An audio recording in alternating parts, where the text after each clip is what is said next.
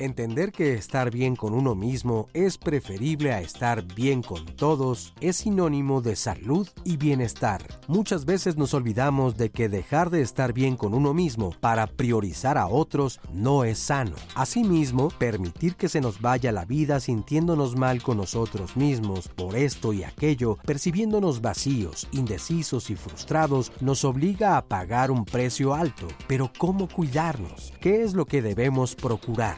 Cómo lograr un bienestar. Quédate en Diálogos en Confianza porque los especialistas nos ayudarán a responder estas preguntas.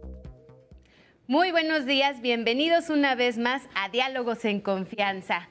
El día de hoy vamos a tener un tema muy interesante porque seguramente el rol de en la casa ha cambiado últimamente ahora con la contingencia. Ahora que nos encontramos en casa, la rutina familiar, eh, la forma de trabajar, eh, la convivencia con los amigos ha sido diferente en estos momentos. Pero te has detenido un poco para pensar, ¿cómo puedo estar bien conmigo mismo? ¿Acaso te lo has preguntado? ¿Y cómo hacerlo?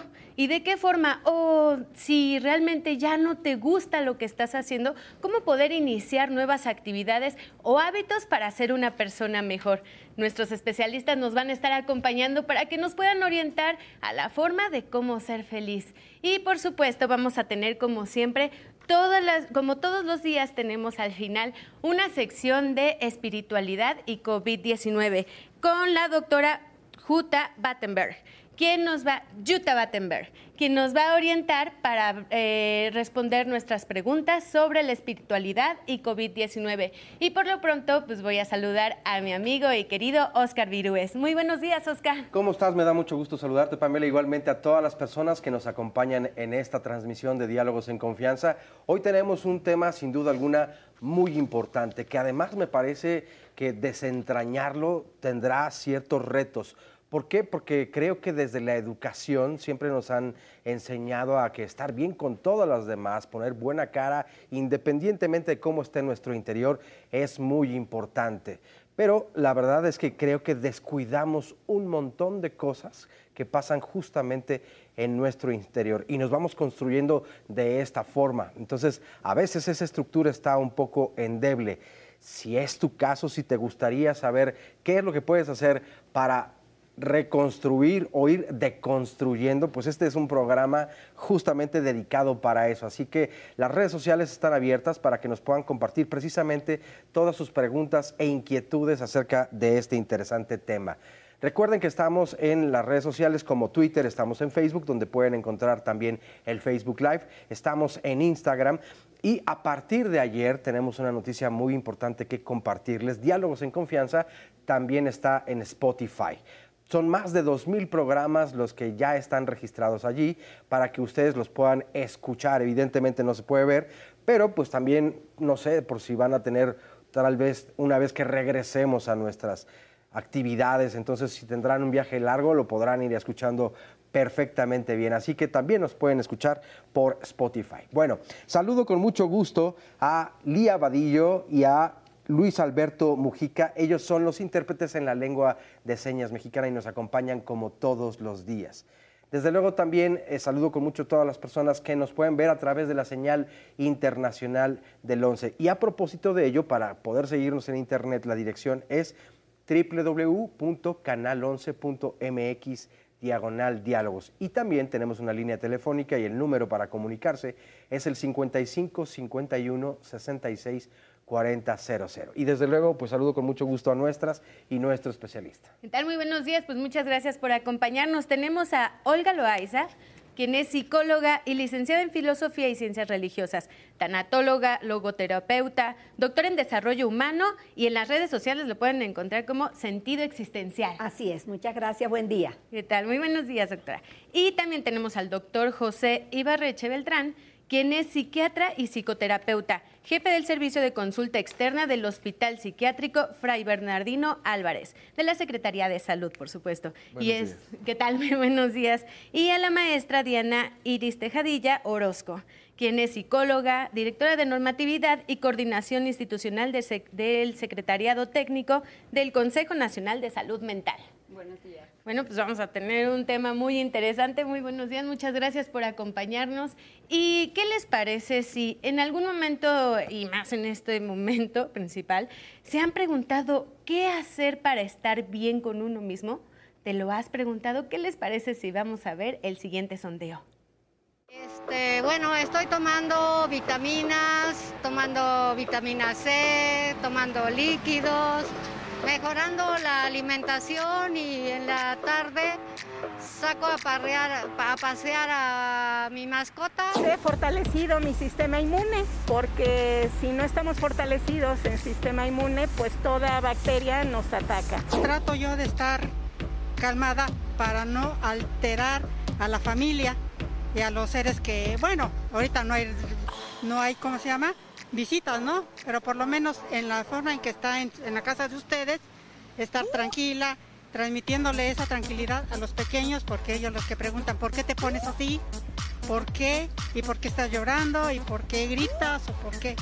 Trato de conservar la calma. Llevo algunos cursos en inglés, eh, pasar un poquito de más tiempo con familia para poder, eh, pues a lo mejor olvidar un poquito toda esta situación y que no me lleve a un punto de, de estrés o de desesperación. Estoy tratando de tener socialización con mis amigos, con, mis, con mi familia este, guardando todas las medidas, pero al final este, trato de, estar eh, en comunicación con todos ellos. En cuestión personal, la dieta, ¿no? O sea, una dieta equilibrada, sobre todo este, los cítricos, más que nada para este, retomar lo que son las defensas y este pues el cuidado de, la bueno el cubrebocas este el lavado continuo de manos el uso del, del, gel antibacterial ya lo traigo conmigo cuando antes no acostumbraba ¿no? a usarlo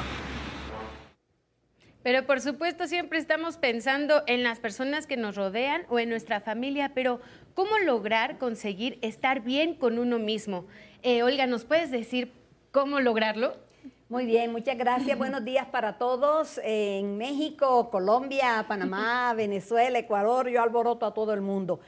Eh, fundamental, sobre todo en este tiempo de, de, pandemia, de tanto estrés, estar bien con uno mismo. Yo quería empezar planteando de el arte de amar, para cualquier arte se necesitan fundamentalmente cuatro cosas, dice Eric Fromm.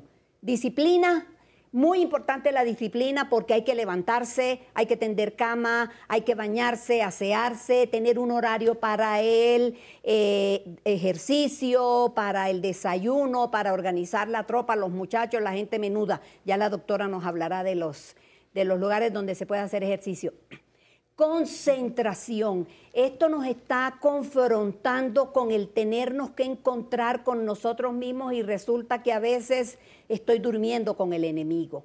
Y resulta que tengo que reconciliarme con este que soy yo. Concentración, paciencia. Nos hemos tenido que armar de la paciencia de Job, con mucha calma, con mucha tranquilidad, Camine, haga varias cosas durante mucho tiempo, no lleve los platos en una pila de 10, por ejemplo, paciencia. Y por último, amor supremo por el arte. En este momento, el arte es amarse a sí mismo y encontrarse a sí mismo en tiempos de pandemia, porque ya casi vamos saliendo. Muy bien, pues sí, y si debemos, ¿cómo debemos priorizar ese tipo de actividades, doctor José? Eh, a, mí me gustaría empezar con una palabra que es aceptación, ¿no? O sea, nosotros tenemos que, para poder estar bien con nosotros mismos, tenemos que aceptarnos. Cuando hacemos el, autoanálisis de con quiénes nos llevamos bien, ¿no? Es porque llevamos conociéndolos y aceptándoles todas sus virtudes y defectos, ¿no?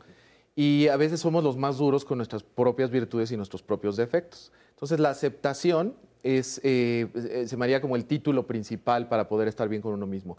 De ahí se derivan, bueno, pues todos estos eh, conceptos que a veces están incluso mal empleados, como la autoestima, ¿no? O sea, la autoestima viene de, de valorarse uno mismo, no nada más quererse uno mismo, sino también valorarse, saber, saber para qué soy bueno, ¿no? A veces estamos muy presionados porque vemos en, en las redes y todo eh, lo que está haciendo todo el mundo durante la, cuarentena, ¿no? O sea, todo el mundo ya remodeló su casa, aprendió chino, este, eh, aprendió a tocar el arpa, o sea, todo, el mundo aprendió algo y de repente estamos en nuestra casa rebasados por un chorro de cosas y esas cosas tienen un valor. O sea, el, poder ser padre de familia, ayudar a los hijos, eso, esa es una parte de- de un valor importante. Entonces yo empezaría con, este, con esta fórmula diciendo aceptación. ¿no? Muy bien. Y maestra Diana, ¿de qué manera podemos pensar positivo para iniciar estas actividades? Bueno, pues los doctores hablaban de autoestima, autoamor, autoaceptación y algo que es muy importante es el autoconocimiento y tener este autoconocimiento a través de tres esferas, la biológica, la mental y la social, porque todo lo que vivimos va a tener un componente de estas tres esferas. Cuando nosotros eh, nos damos cuenta como adultos de que somos responsables de nuestras emociones, de nuestros pensamientos, de nuestras conductas y nuestros sentimientos, es que entonces podemos empezar a no culpar a los demás ¿sí? y empezar a darnos cuenta de qué es lo que tenemos, cuáles son nuestras herramientas en estas tres esferas, biológica, mental y social. Y eh, cuando nos damos cuenta, bueno, pues utilizarlas y también cuáles son nuestros defectos. Y si no tenemos esas herramientas, bueno, ver de qué manera las podemos desarrollar de qué manera podemos hacer algo para ir probando y entendiendo, bueno, a lo mejor es que a mí me cuesta mucho trabajo hacer actividad física, pero entonces me puedo eh, juntar con alguien o preguntarle a alguien que sé que es muy activo y empezar a hacer pequeñas cositas, pequeños ejercicios. Eh, ya, ya se dice que es mejor, por ejemplo, hacer una abdominal que no hacer ninguna, pero eso ya es una herramienta que nos permite autoconocernos. Yo no soy hábil para el ejercicio, pero busco quién sí o cómo sí puedo llegar a hacer eso para desarrollar mi autoconcepto. Y, por ejemplo, pues, no, pues queremos, ¿no? O sea, tenemos la iniciativa y realmente queremos hacerlo, pero no sabemos cómo. No sabemos cómo iniciar, no sabemos cómo realmente convencer, ¿no? De que, de que queremos hacer actividades diferentes. Entonces, ¿en qué momento ya nosotros tenemos ese autoconocimiento y la aceptación de poder iniciar algo diferente? Yo, yo quería aportar algo y es que decías, José, que tenemos que reconocer o saber conocer para qué somos buenas, Sí, claro. buenos, ¿no? Esa no es una labor tal vez fácil. Nada. Porque queremos, tenemos una intención o un objetivo. A mí me gustaría ser tal, pero probablemente sí no tengo ninguna habilidad para ello. Entonces voy a, no sé, a invertir gran parte del tiempo de mi vida en tratar de llegar allí. Sin embargo, es muy probable que me frustre si no tengo esa capacidad. Hablabas desde un principio acerca de los roles que estamos viviendo en este momento de pandemia. Creo que esa es una de las principales razones que nos entorpecen el crecimiento y autorreconocimiento. Porque si a mí me fue encargado desde antes de nacer un rol, es decir, yo voy a ser bueno para esto y mi tarea es esta porque soy hombre y tengo tal edad, me corresponde hacer tal cosa, creo que eso- ese es uno de los primeros obstáculos que tendremos que ir sorteando eh, socialmente. Y tiene, tiene mucho sentido con lo que conoceríamos como el principio de realidad, ¿no? O sea, el, el- el- el presentarnos en, en- en nuestra realidad incluye tres, tres ramas importantes, ¿no? Una obviamente es el juicio de realidad, saber qué es cierto y qué no, que yo esperaría que sería lo más fácil de la mayoría de las personas podemos saber qué es verdad y qué no. Pero vienen los otros dos problemas, que uno es el sentido de realidad, o sea, que es esto justo que dices tú, ¿quién soy yo en este momento específico? No nada más quién soy yo porque me dijeron que era esto. Por ejemplo, la pandemia nos ha puesto en confrontación con muchas cosas como el proceso de envejecimiento, ¿no? Este, de repente personas que se sienten muy bien con sus padecimientos o con su edad o con de, de repente es no puedes porque tienes tal edad o no puedes porque tienes tal padecimiento y de repente es un- una confrontación muy grande. Eso es un sentido de realidad. O sea, ¿quién soy yo en este momento? Y si yo logro tener un sentido de realidad adecuado, me voy a poder adaptar a la realidad. O sea, es, es este proceso que en muchas ocasiones, y creo que tocas un tema importantísimo, que implica cierto dolor también, ¿no? O sea, hacer un corte de caja y decir, este, dice Diana, es, es mejor hacer una, una este, abdominal que no hacer ninguna. Y yo, con poder hacer una, ¿no? O sea, la- la- ya me sentiría bien, ¿no? O sea, entonces, este, hay, hay cosas que a lo mejor no hacemos y, y- y- y tenemos que saber en cierto momento decir, a lo mejor tampoco me he dado la oportunidad, que eso sería otro, otro, otro chance, ¿no? Es, a lo mejor es el, está en el cajón de no sé cómo, en lugar de en el cajón de no puedo, ¿no? O de mis imposibles. O de, mis- de mis imposibles, ¿no? Y estoy, está en un cajón de simplemente no sé cómo y ya me acercaría yo con alguien que me, que- que me ayuda. Pero el sentido de realidad siempre me va a dar este corte de caja que me va a permitir adaptarme a la realidad. Olga.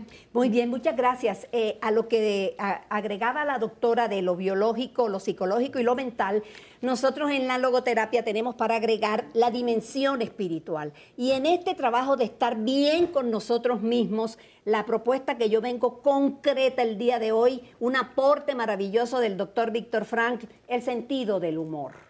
Por favor, seamos capaces de reírnos, de disfrutar el estar. Yo quiero, quiero cambiar un poco la moneda. ¿En qué sentido? Se está hablando de que cojas la aplicación y hagas esto, de que hagas el ejercicio, de que aprendas ruso.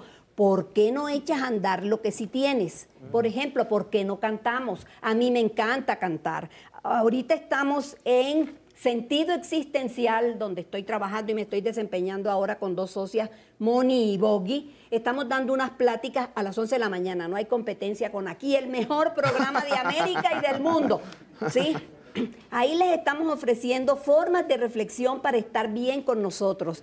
Entonces, aprovechemos esta parte de la aceptación, de que somos seres sociales, psicológicos biológicos y espirituales para echar mano del sentido del humor y de la música. Por favor, cantemos. Eh, incluso hasta dejemos el karaoke. Es tiempo de cantar a viva voz, de cantar en coro. ¿Por qué no organizamos y, no, y nos lanzamos al canto hasta por la ventana que lo han hecho en, en otros países y en otros lugares del mundo? Entonces, sugerencia importante, no se tome tan en serio, que la vida no es tan seria. Después de esta reclusión hemos tenido que estar negociando con una persona muy difícil de manejar en nuestras vidas que somos nosotros mismos. Y cante, porque quien canta, sus males espanta. Muy bien, pues en todo momento entonces hay que estar con la mente muy positiva. ¿Qué les parece si vamos a ver el testimonio de Freddy? El bienestar no tanto viene de acá, el bienestar viene de acá. Porque aquí son conversaciones que se hace uno, pero todo está acá, desde la corazonada intuición. Es como esto, ¿no? El bienestar es unidos. Sin embargo, este es el ego que se separa, pero también el ego es identidad. Este es el dedo que señala, que puede dar bienestar, pero también acusa. Eh, hace unos años estuve cautivo pagando un delito federal y es ahí donde también encontré bienestar, porque recordemos que cuando señalas a algo, a alguien, tres dedos te señalan a ti. Aunque yo estaba en ese lugar, aún ahí, ahí encontré bienestar a través de, un, de la fórmula de tener la disciplina. La disciplina te lleva a un bienestar. En mi caso he tenido eh, maestros como es la tierra, el agua, esos son bienestar, que están dentro de uno, es, saberlo, es escuchar, ¿no? O sencillamente el estar en silencio, el poder estar con los ojos cerrados, el meditar, y también se podría llamar el, este detalle de la observación en tus actos, en tus pensamientos y en tu manera de ser, porque el bienestar está en, está en el aire, está en el amor, en la compasión, está en el afecto, en este aspecto afectivo, ¿no? En la intención, en la interacción. Lo que a mí me ayudó estas técnicas que te comento fue el conocerme, eh, como el gran como ese gran tallado y ese gran mensaje que se le dejó a la humanidad, ¿no? Conócete a ti mismo y el microuniverso está dentro de ti y es el bienestar, el estar en comunión contigo mismo podría ser cuánto bienestar tienes en lo que haces. Sonríes, juegas, estás contigo mismo. Ese es un bienestar palpable y visible. El bienestar está en el corazón, no en la cabeza, mediante meditación, mediante cosas que todos podemos hacer para encontrar esa plenitud. Pero si algo no nos gusta de nosotros, ¿de qué manera podemos enfrentarlo? Diana, ¿nos puedes decir? Claro. Creo que algo muy importante es que sí, el bienestar está en el corazón, pero también está en nuestra cabeza. Entonces, eh, uno de los puntos principales que tenemos que cuidar es el no castigarnos. Ok, ya pudimos tener errores en este sentido de la realidad de que hablaba el doctor, podemos darnos cuenta de que hicimos o tuvimos ciertos errores, pero también tenemos herramientas para lograrlo. Entonces, no me castigo. A partir de eso, puedo entonces darme cuenta que físicamente puedo hacer pequeñas cositas que me pueden llevar a ser mejor, a estar mejor conmigo mismo. Y esto es, hablaba también el, chico de, de la entrevista, de ciertos hábitos, la disciplina. Si yo tengo hábitos de hacer una rutina, tengo hábitos de comer algo sano al menos una vez al día, tengo hábitos de tomar agua, tengo hábitos de respirar para oxigenarme y para que mis células eh, de todo el cuerpo y también del cerebro, o sea, las neuronas, estén en buen estado, entonces yo puedo llegar a estar mejor, autoconocerme, darme cuenta de cómo eso me hace sentir bien. Por ejemplo, el caso de la respiración. ¿Cuántas veces en el día me hago consciente de qué tan bien o qué tan mal estoy respirando? Es algo que tenemos todos y que lo podemos usar en este momentito. ¿Cómo saber respirar, no? También es una parte importante. El legado de Oriente. A, mí hay algo que me, gustaría este, puntualizar. La primera es, me, encanta el concepto de, retomar ciertas actividades artísticas. Este, eh, la música, bueno, pues toca una fibra sensible conmigo por, lo que, por mis propias este, eh, preferencias, ¿no? Pero, pero yo creo que el arte en general todos podemos practicarlo, ¿no? O sea, la gente luego pregunta, es que yo no canto, ¿no? O sea, es que yo no sé de música o yo no sé pintar.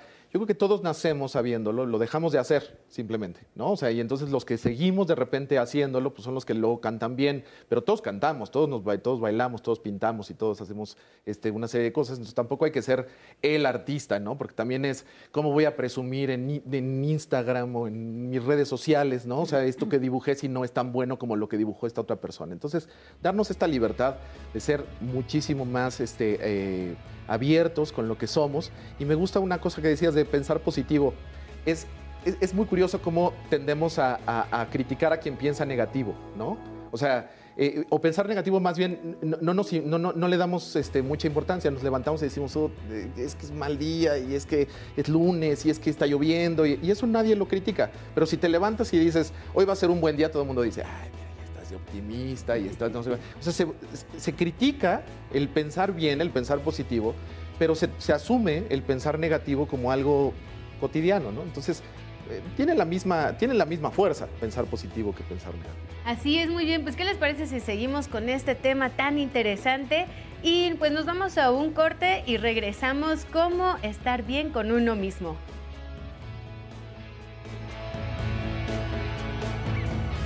Aceptarnos tal como somos la única forma de evitar la amargura en cuanto nos negamos, en lugar de pagarlo con nosotros mismos, lo pagamos con los demás y ya solo segregamos hiel. Emil Cioran, escritor y filósofo rumano. Empojune yajita coronavirus COVID gosmamni amabatani tukawi irikokwa jabe ajipureme karajiji abitenake shonim yekapo ayewe taitinake tuisi ai kokorinake june eme suaya hubune mamambaxia sabomeyi entobaame yeka entotenite patia tata sekate ento je chiste kate kechi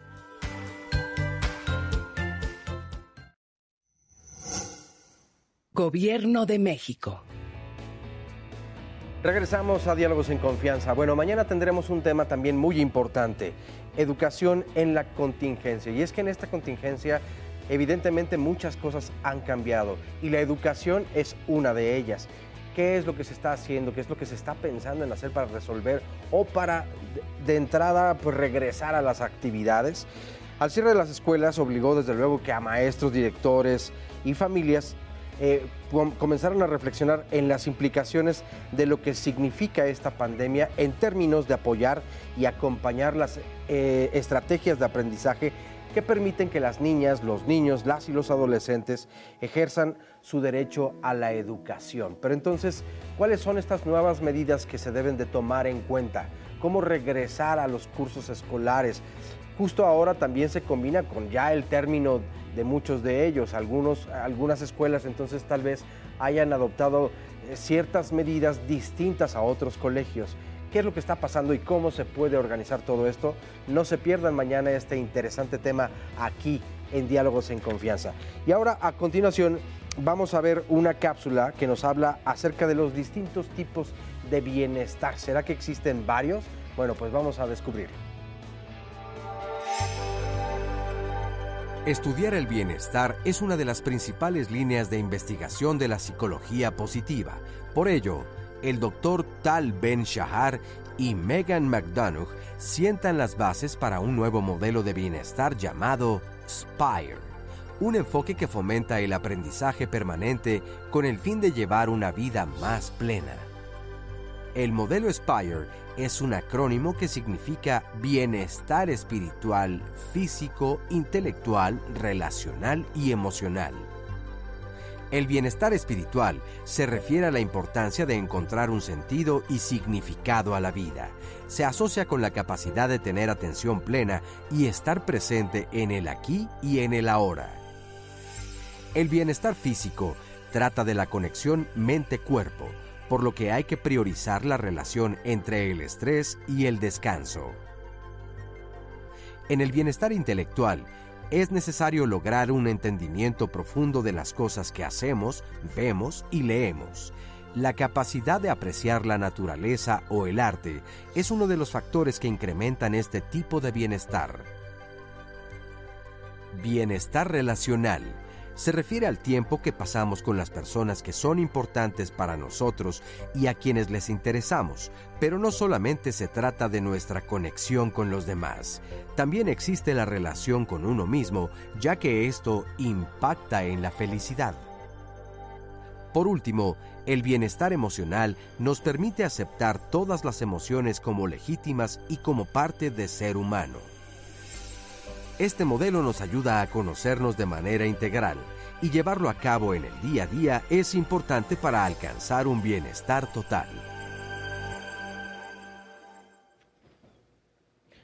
Bueno, pues ya vimos todos los tipos de bienestar que tenemos, pero ¿realmente sigues todos estos tipos de bienestar? El espiritual, ¿cómo podemos conectarnos con el espíritu? ¿Cómo podemos conectarnos con la parte física cuando estamos haciendo una actividad? Mente, espíritu, cuerpo, alma. ¿De qué manera podemos socializar todo eso? Olga, ¿nos puedes comentar, por favor? Ay, gracias, qué rico. Nos faltó el bienestar espiritual. ¿Cómo podemos, o el bienestar existencial? Eh, esta es la antropología frankleana. El bienestar espiritual, miren que ahorita en estos tiempos en que tenemos que estar con nosotros mismos empiezan a llegar los demonios, como los llamo yo.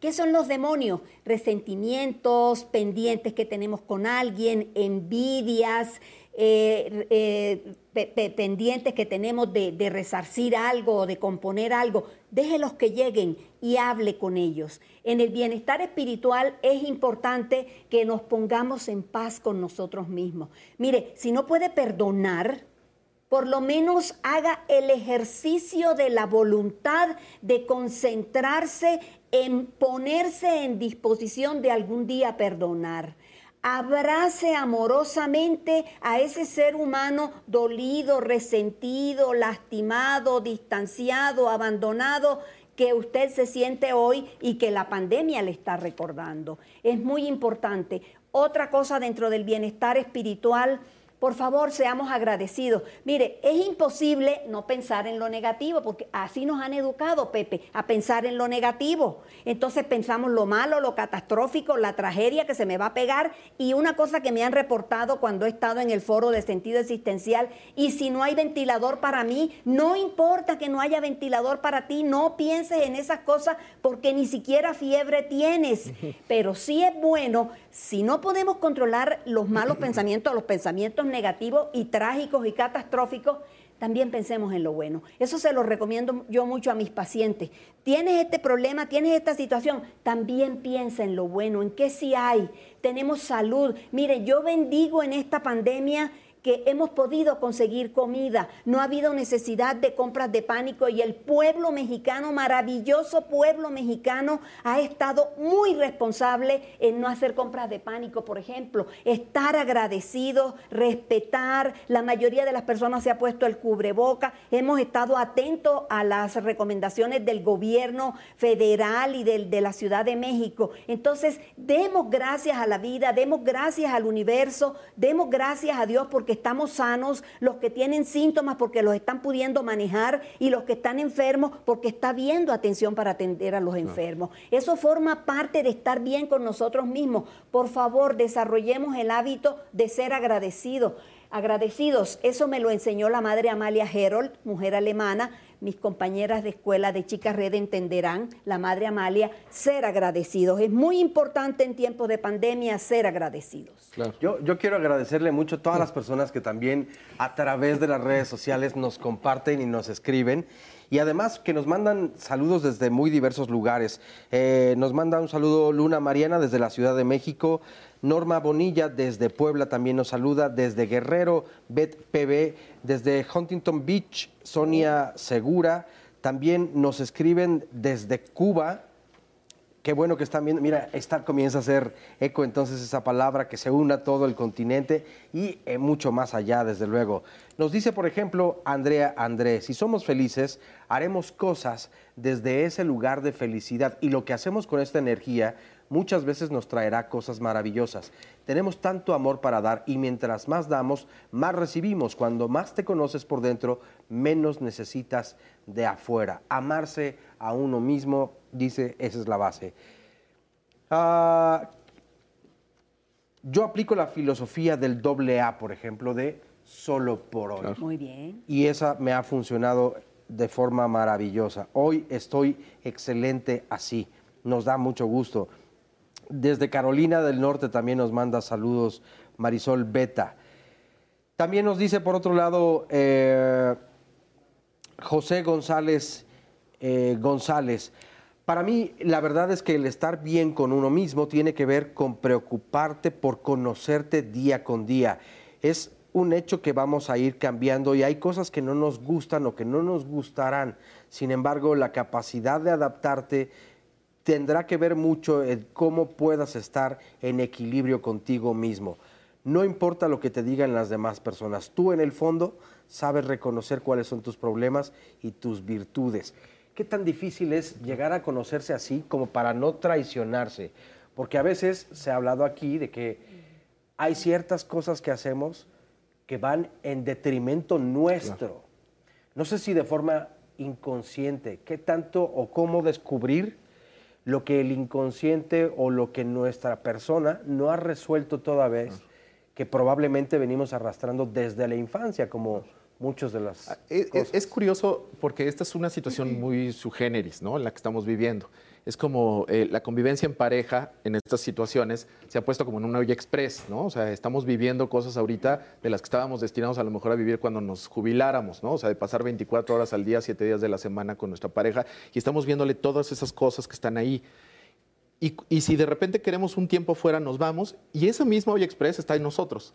Y esos mismos demonios, como decía Olga, no aparecen. Y sucede una cosa muy importante tomando lo, que comentas, Oscar, que es eh, cuando empezamos a, dudar de nosotros mismos, cuando empezamos a sentirnos ansiosos, cerramos la puerta de las probabilidades y abrimos la puerta de las posibilidades. Todo es posible. Y sobre todo si somos una persona con un juicio de realidad bastante adecuado, toda pregunta que nos hagamos, la respuesta va a ser sí. Como decía Olga, es que ¿qué tal si no alcanzo este respirador? Pues ni fiebre tienes, como bien dice ella, ¿no? O sea, pero así hacemos. O sea, es que ¿qué tal si me infecto y entonces mis hijos no sé? Empezamos a hacer el mundo de las posibilidades. Y lo más curioso es que llegamos con alguien para comprobarlo y le decimos, o no. Pues la otra persona no nos va a decir, no, porque es posible, pero es poco probable, ¿no? Es posible que caiga nieve, pues claro que es posible que caiga nieve, es muy poco probable, ¿no? Entonces, esta parte que de repente nosotros tenemos que hacer en estos cortes, en los que en una situación como la que estamos, tenemos que pensar en términos ahorita de pasados inmediatos, presentes y futuros inmediatos. Si empezamos a abrir puertas y decimos, este es el momento en el que me voy a eh, enfrentar con todos los demonios que vengo cargando desde fuera, está bien, pero tenemos que saber enfrentarlos. O sea, no vamos a abrir una puerta que luego no sepamos cerrar, ¿no? Entonces, tenemos también nosotros que decir, si somos, si somos una persona que tiende hacia la ansiedad y empezamos a abrir puertas que luego no podemos cerrar y estamos solos, ¿no? Va a ser muy difícil. Tenemos que recurrir a, a nuestras redes de apoyo. Entonces, ser muy cuidadosos con esta parte de meternos en el mundo de las posibilidades para regresar al mundo de lo que es probable. Las probabilidades son muy claras y, y, y, y como se comenta, las probabilidades te hacen ser agradecidos por lo que tienes ahorita, ¿no? O sea, te hacen ser eh, consciente de lo que tienes ahorita y poderte adaptar con lo que tienes ahorita. Precisamente, pero entonces, eh, ya que encontramos estos demonios, ¿qué es lo que nos estorba para poder estar bien? Porque ya canalizamos esa parte, ¿no? Ya lo encontramos, pero no damos ese paso, no llegamos a lograrlo. Vámonos a lo básico. ¿sí? ¿Qué es lo básico? Justamente uno, entender que hay una normalidad individual. La normalidad individual la logro cuando soy productivo, en las diferentes áreas de mi vida, hablaban de los diferentes tipos de bienestar, en todas esas, en esas áreas, soy productivo, busco mejorar y no me daño a mí o a alguien más. Entonces, si a mí me gusta cantar, aunque no soy el experto cantante, y soy productivo y busco mejorar y no me daño a mí a alguien más, adelante, hay que cantar o hacer las diferentes cosas que nos hacen sentir bien. Eso es por una parte, algo básico eh, que yo puedo estarme midiendo. Otra cosa básica es poner orden en mi mente. En la nube que tengo aquí arriba, todo lo que pasa por mi mente, esa nubecita es susceptible de detectarla. Tengo yo que pararme en el día y decir, que tengo aquí en la nubecita? Cuando yo lo detecto, puedo clasificarlo en cosas positivas y cosas negativas. Las cosas positivas las voy a anotar, porque eso va a mi caja de herramientas mentales. Estamos viviendo a través de la mente, de una interpretación. Entonces, tengo mi caja de herramientas y las cosas negativas, las que sí puedo atender, esas las anoto, aunque son negativas y me hacen sentir mal, les voy a dar una cita. Las voy a anotar para atenderlas en un periodo de tiempo determinado y no cargármelas todo el tiempo. Y las cosas que no puedo arreglar yo, bueno, pues esas también las anoto para después buscarles una, contraparte un poco más positiva y que no sean tan irracionales y que no se estén metiendo todo el tiempo a mi cerebro. Creo que eh, yo quiero. Ah, bueno, adelante. Gracias. Sí, yo quiero agregar a lo que está diciendo la doctora eh, esta parte de es momento del aburrimiento. Siempre sufrimos con que los chamacos, los pelados, los huercos, la plebe está aburrida. Ahorita que hemos estado en las pláticas en sentido existencial, me hicieron esa pregunta. Olga, es que me dicen que el chamaco está aburrido, el pelado está aburrido. Pues que se aburra. Es momento de aburrimiento porque estamos en pandemia. Y no es malo estar aburrido. Hay que marcarle al chamaco y a la gente menuda para estar bien consigo mismo, que es momento del aburrimiento. ¿Y qué es el aburrimiento? El aburrimiento es el arte de no hacer nada y aprender a hacerte responsable de la angustia que te genera de tenerte que ver con el que tiene frente al espejo. No pasa nada. Ese es el maravilloso regalo de la pandemia. Bueno, yo no he tenido tiempo de aburrirme, déjenme decir. es lo que le iba a decir, doctora. En este momento también luego no nos damos ese lujo, ¿no? De aburrirnos, o sea, realmente de no hacer nada. A veces estamos, eh, nos sentamos, no queremos hacer nada y nos sentimos culpables. Claro, la, fíjate, la, nueva... Déjame terminar nada más. Y le he dicho a la mujer, mire, encierre a su marido en el cuarto y dígale, mi vida, te vas a aburrir dos horas, que yo me voy a aburrir otras dos. Encierre al chamaco en la cocina y eh, dele chance de que se aburra en la cocina, porque necesitamos un, TP, un, TP, un TPM, un tiempo para mí o un tiempo para nosotros. Gracias, Pepe. No, no, no, y este, eh, ampliando lo, que comentas, es que en esta nueva normalidad en la que vamos a entrar a fuerzas todos, ¿no? Está también el resignificar ciertas cosas tenemos una, estampa puesta en muchísimas cosas, como por ejemplo ciertas emociones, ¿no? Estar triste, estar enojado, estar angustiado está mal. O sea, ¡pum! O sea, le ponemos inmediatamente la estampa de eso. O aburrirse está mal, o hacer tal cosa está mal, o no es bueno, o tienes que evitarlo también tenemos que, ir resignificando ciertas cosas, ¿no? O sea, las emociones nunca son el problema, eso siempre es lo que yo quiero decir, ¿no? O sea, jamás son el problema. Enojarse no es el problema, estar triste no es el problema, estar angustiado no es el problema. Es cómo, qué vas a hacer con esa emoción, cómo la vas a canalizar, qué vas a hacer con ella, eh, eh, qué vas a hacer con el aburrimiento. La resignificación de ciertos estándares y de ciertas cosas que teníamos ya inculcadas del principio, como estar triste está mal, aburrirse está mal, este, eh, no sé, incluso discutir, por ejemplo. O sea, hemos estado en, de discutir con nosotros mismos. ¿eh? O, sea, es, o sea, estamos discutiendo con nosotros mismos y es, no, no, no, no voy a hablar este, de eso, no voy, a, no voy a pensar en tal cosa. O con las demás personas, como si discutir fuera malo, como si dudar fuera malo. Entonces, en esta nueva normalidad vamos a resignificar, a ponerle una nueva estampa a las cosas vamos a tener que entender las cosas desde un principio en el que ya las cosas no son buenas o malas. ¿Cómo cuáles, por ejemplo? Esto de las emociones, ¿no? O sea, las emociones es un, es un buen ejemplo. Tenemos esta costumbre de que las emociones son patológicas, ¿no? El enojo, la tristeza y la angustia son patológicas. Y lo menos que puedes hacer es estar enojado, triste y angustiado. Se vale estar enojado, triste y angustiado. Claro que se vale. Es completamente esperado en una situación. Es cuando llega alguien y te dice, oye, es que fíjate que no he podido salir desde hace dos meses, no he visto a mi familia, estoy encerrado, voy al hospital y no puedo convivir con mis hijos y demás, y me siento muy angustiado. ¿Qué le vas a decir? ¿No esté así? No, pues claro que es esperado estar angustiado, por supuesto. O sea, ¿qué vamos a hacer? Bueno, échale ganas, no pienses en eso. Todas esas frases increíbles, ¿no? De, este, que, que- que son bien intencionadas, pero no sirven de mucho. Entonces, eh, resignificarlo. Ser estar angustiado está bien, pero ¿qué vas a hacer con, con- con la ansiedad? ¿Cómo te vas a mover con esa ansiedad? La tristeza, ¿qué te va a hacer? Buscar eso, una solución a esa tristeza, reparar la tristeza, ¿no? Entonces, es la búsqueda. ¿Qué te parece si vamos a ver un testimonio precisamente de esto que se está comentando? Perdón, vamos a ver el testimonio de Araceli. Bueno, yo creo que la felicidad la puedes encontrar en cualquier parte. O sea, la felicidad este, son momentos que, que llegas a tener y no la este, y no depender de, de las demás personas para ser feliz. O sea, yo creo que eso es bien importante, el que me di cuenta que yo basaba toda mi felicidad en, en otra persona, hasta en mis papás, en mi hermano mismo. Y no, y te das cuenta que no puedes basar tu felicidad en eso, no sé, hasta mis mismos hijos, ¿no? Que bueno, en ellos me, me encaucé.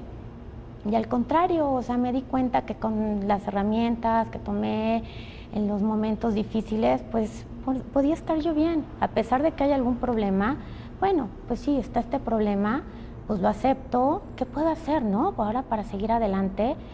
Y entonces es lo que hago, lo atravieso y sigo adelante y me siento muy feliz.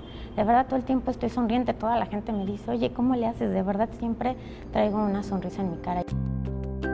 Yo creo que fue también mucho fue el autoconocimiento y el poderte mantener en tiempo presente, así a la hora estar aquí, no estar pensando en que si estoy en la fiesta de mi hija, estar pensando en que tengo que pagar esto, lo otro, el coche, la tenencia, no sé, ¿no? O sea, el permitirme estar este, presente en cada momento, en cada instante de mi vida, disfrutarlo, vivirlo y aparte mi, el volver a sentirme ser, este, ser niña este, este niño interno que uno tenemos, eso también, o sea, eso no lo cambio.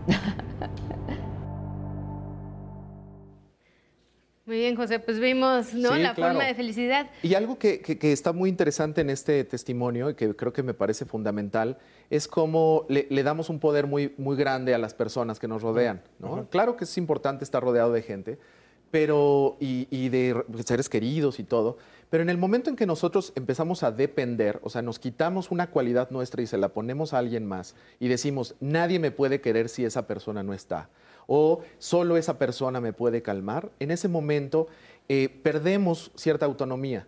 Y entonces, si no estamos con esas personas, empezamos a sentir que pues nadie nos puede calmar, nadie nos puede querer, ¿no? Entonces, es esta parte de los demás descubren en nosotros cosas que son nuestras, no las inventan ni nos las ponen, porque si no, empezamos a depender y se van los hijos y entonces ahora ya no hay nadie que me quiera, se va la pareja y entonces ahora ya quién me va a querer igual, ¿no? Entonces, esta parte de ser muy cuidadosos en que todas esas emociones y todas esas cosas que nosotros logramos en una relación es capacidad nuestra. Somos nosotros mismos los que logramos que nos amaran, que nos, que, que nos toleraran, que nos aguantaran, que- que se rieran de nosotros o que, o que estuvieran con nosotros. Es una cualidad nuestra. Eso es algo muy importante para poder empezar a estar bien con uno mismo. Reconocer en nosotros esa cualidad y no ponérsela a algo más. ¿no? Hay, hay dos comentarios que creo que tienen que ver muy bien con lo que estás diciendo en este momento. Este me llama mucho la atención de Laura Aguayo Rodríguez que dice, esta pandemia vino a reafirmar con quién estás bien y con quién ya no. O sea, estas coincidencias, estos lazos que se pueden armar o estas distancias debido a la mala convivencia que se tiene con una persona, hoy en día se puede reafirmar mucho, pues sí, sí, también podría ser. También podría ser una muy buena oportunidad, porque es una crisis evidentemente, pues de, no sé, eh, eh, tener como reto el poder negociar las cosas con esa persona con la que tal vez no lleva una mejor convivencia y pues hacerla bien. Pero este también está muy interesante.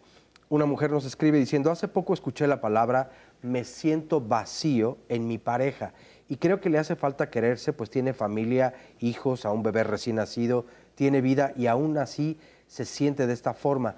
¿Cómo le podemos ayudar a una persona que en este momento se siente así con todo lo que tiene? O sea, podría decirse, pues es que a manos llenas tienes un montón de cosas. O sea, ¿Por qué a veces no nos damos cuenta de todo lo que tenemos? ¿Por qué nos negamos, por así decirlo? Justamente no estamos bien, porque decía el primer este, participante, ¿no? Bueno, ahora sé con quién estoy bien y con quién no estoy bien, pero ¿cómo estoy conmigo? Claro. ¿No? Sabemos que las emociones sí son normales, pero ¿qué con esta parte de regular las emociones? ¿Qué si de pronto ya no me quiero sentir triste y sigo estando triste? ¿Cómo le puedo hacer? Y hay cosas bien pequeñitas que podemos ir generando. Porque eh, si nosotros hacemos la conexión entre lo biológico, es decir, cómo nos sentimos físicamente cuando estamos tristes, y lo mental, cómo estoy interpretando esto que me está haciendo sentir triste. Entonces, eso es susceptible de cambio. Si yo empiezo a darme cuenta de cómo puedo cambiar mi cuerpo cuando estoy triste, es decir, empiezo a respirar un poco mejor, a inflar la pancita como lo hacen los bebés para sentirme más tranquilo, a relajar los músculos, eso va a hacer que también mi mente empiece a cambiar, porque se están cambiando los circuitos neuronales que están diciendo, estás mal, estás mal, estás triste, triste. Si yo los cambio fisiológicamente, también puedo cambiarlos acá. Y entonces decir, bueno, ¿qué en realidad es lo que me hace sentir triste? Y en una escala del 0 al 10, ¿qué tan triste me siento hoy? Me siento, digamos que poniendo en el 10 el día donde yo más triste me he sentido, hoy cómo me siento. Y a partir de eso puedo trabajar, puedo hacer algo. Puedo decir, bueno, voy a mi caja de herramientas, las cosas que me hacen sentir bien, que yo ya anoté algún día, digo, ah, perfecto. A mí, me, a mí me hace sentir bien tejer porque me recuerda a mi abuelita. No sé tejer, pero bueno, voy a aprender. O me hacen sentir bien eh, hacer ejercicios en mi casa. O saltar la cuerda por cinco minutos. Pequeñas cosas que me pueden llevar a darme cuenta de que yo soy responsable de mi cuerpo, de mi mente y de justamente mis conductas hacia los demás. Porque también algo crucial es poner un límite a estas emociones. Precisamente, ¿no? Quería retomar esa parte como de, de, la felicidad de los hijos. A veces creemos que la felicidad de los hijos nos hace feliz a nosotros, ¿no? Entonces, ¿cómo podemos llegar a esa parte de estar solos y ser felices. Es que ahí, ahí, habría que conjuntar lo que dice, lo que acababa de comentar el doctor José, y es esto de poner la felicidad en otros. La, la, responsabilidad de ser feliz es mía. ¿sí? En, en, la logoterapia, la voluntad de sentido es un concepto que se define como la motivación básica de todo ser humano consistente en la búsqueda de la felicidad, pero no en sí misma. Cuando la felicidad se convierte en fin, ahí es donde nos perdemos y donde el enredo se arma. La felicidad debe ser consecuencia de tres actos fundamentales en la logoterapia. Hacer algo, trabaje, sirva, porque el que no vive para servir no sirve para vivir. Segundo, ame a alguien, comprométase con una causa eh, eh, apasionese por algo. Y la tercera, hacer algo hacer algo que es lo que estamos echando a andar ahorita, que se llaman los valores de actitud, porque en este tiempo de pandemia hay que tomar actitudes. Acuérdese, usted no es culpable de la cara que tiene, pero sí es responsable de la jeta que pone. Entonces vamos a sonreír, a ponerla de buena. Tengo otro concepto, pero si alguno de los foristas quiere complementar algo, yo quiero hablar de otra cosa, pero para no, salirme de... El, el ejemplo que ponía Oscar este, me, parece, me parece muy bueno y yo, yo lo pondría en un ejemplo, o sea, esta parte en la que dice este, la persona, me siento vacía con mi pareja, ¿no? Yo lo pondría en un ejemplo. Tú puedes decir una frase, fui a una fiesta y porque me tomé una cerveza me la pasé bien, o, fui a una fiesta, me tomé una cerveza y me la pasé bien. En la primera frase yo le estoy atribuyendo a algo el que me lo pasé bien, ¿no? Si yo empiezo, y ahora que no hay, y ahora que no hay, bueno, pues no me la va a pasar bien, ¿no? Entonces, no, es que es, justo eso, poner, no responsabilizar a otros de lo que, de las emociones que me tocan a mí. Oye, vamos a hacer una breve pausa, pero antes de eso vamos a ver un sondeo. La pregunta es, ¿qué es bienestar? todavía no tienen cubrebocas porque fue hace un tiempecito. Vamos a ver. Pues para mí principalmente el bienestar y estar bien es ver por ti, superarte, comer sano, trabajar y ver la manera de alcanzar tus logros. Pues es completo, es un equilibrio entre la salud, mente, espíritu. Es un círculo. Si tú lo completas, estás bien durante el día, durante todo el año. Es tratar de conseguir lo mejor para poder vivir. Para mí el bienestar es tener la capacidad de tener control con uno mismo, de poder aceptar las cosas como son, de poder tener incluso, ya en términos más eh, físicos, salud, lo más importante. Para mí es en general estar bien, tener bienestar. Pues para mí el bienestar es, la, es este, encontrar satisfacción, encontrarte en un punto que te sientes a gusto, tanto física y emocionalmente. Ser uno mismo en un mundo que constantemente trata de que no lo seas es el mayor de los logros. Ralph Waldo Emerson, filósofo y poeta estadounidense. Empohune yajita coronavirus COVID gosmamni amabatani tukawi irikokwa jabe ajipureme karajiji abitenake. Shonim yekapo ayewe taitinake tuisi ai kokorinake june. Eme suaya hubune mamambasia sabo meyi entoba ameyi yeka entotenite patia. Tata sekate ento he chiste kate kechi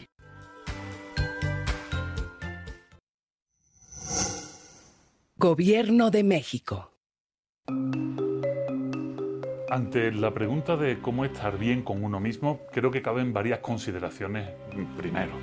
Eh, la principal es darnos cuenta de que estar bien con uno mismo es un término eh, muy amplio y que engloba diferentes aspectos, como por ejemplo el tener una seguridad económica, el tener salud, el tener un entorno de referencia que te dé eh, también serenidad, tener por supuesto, las necesidades emocionales cubiertas. De hecho, a medida que vamos cubriendo las etapas de la pirámide de las necesidades de Maslow, que son cinco, como todo el mundo sabe, y que empiezan con las necesidades básicas, la de seguridad, y a medida que vamos subiendo, pues van surgiendo otras necesidades más y vamos entendiendo que ese estar bien con uno mismo necesita de la completud de todas estas necesidades. Estar bien con uno mismo es una sentencia muy moderna, es algo muy, muy, muy nuevo ¿Por qué?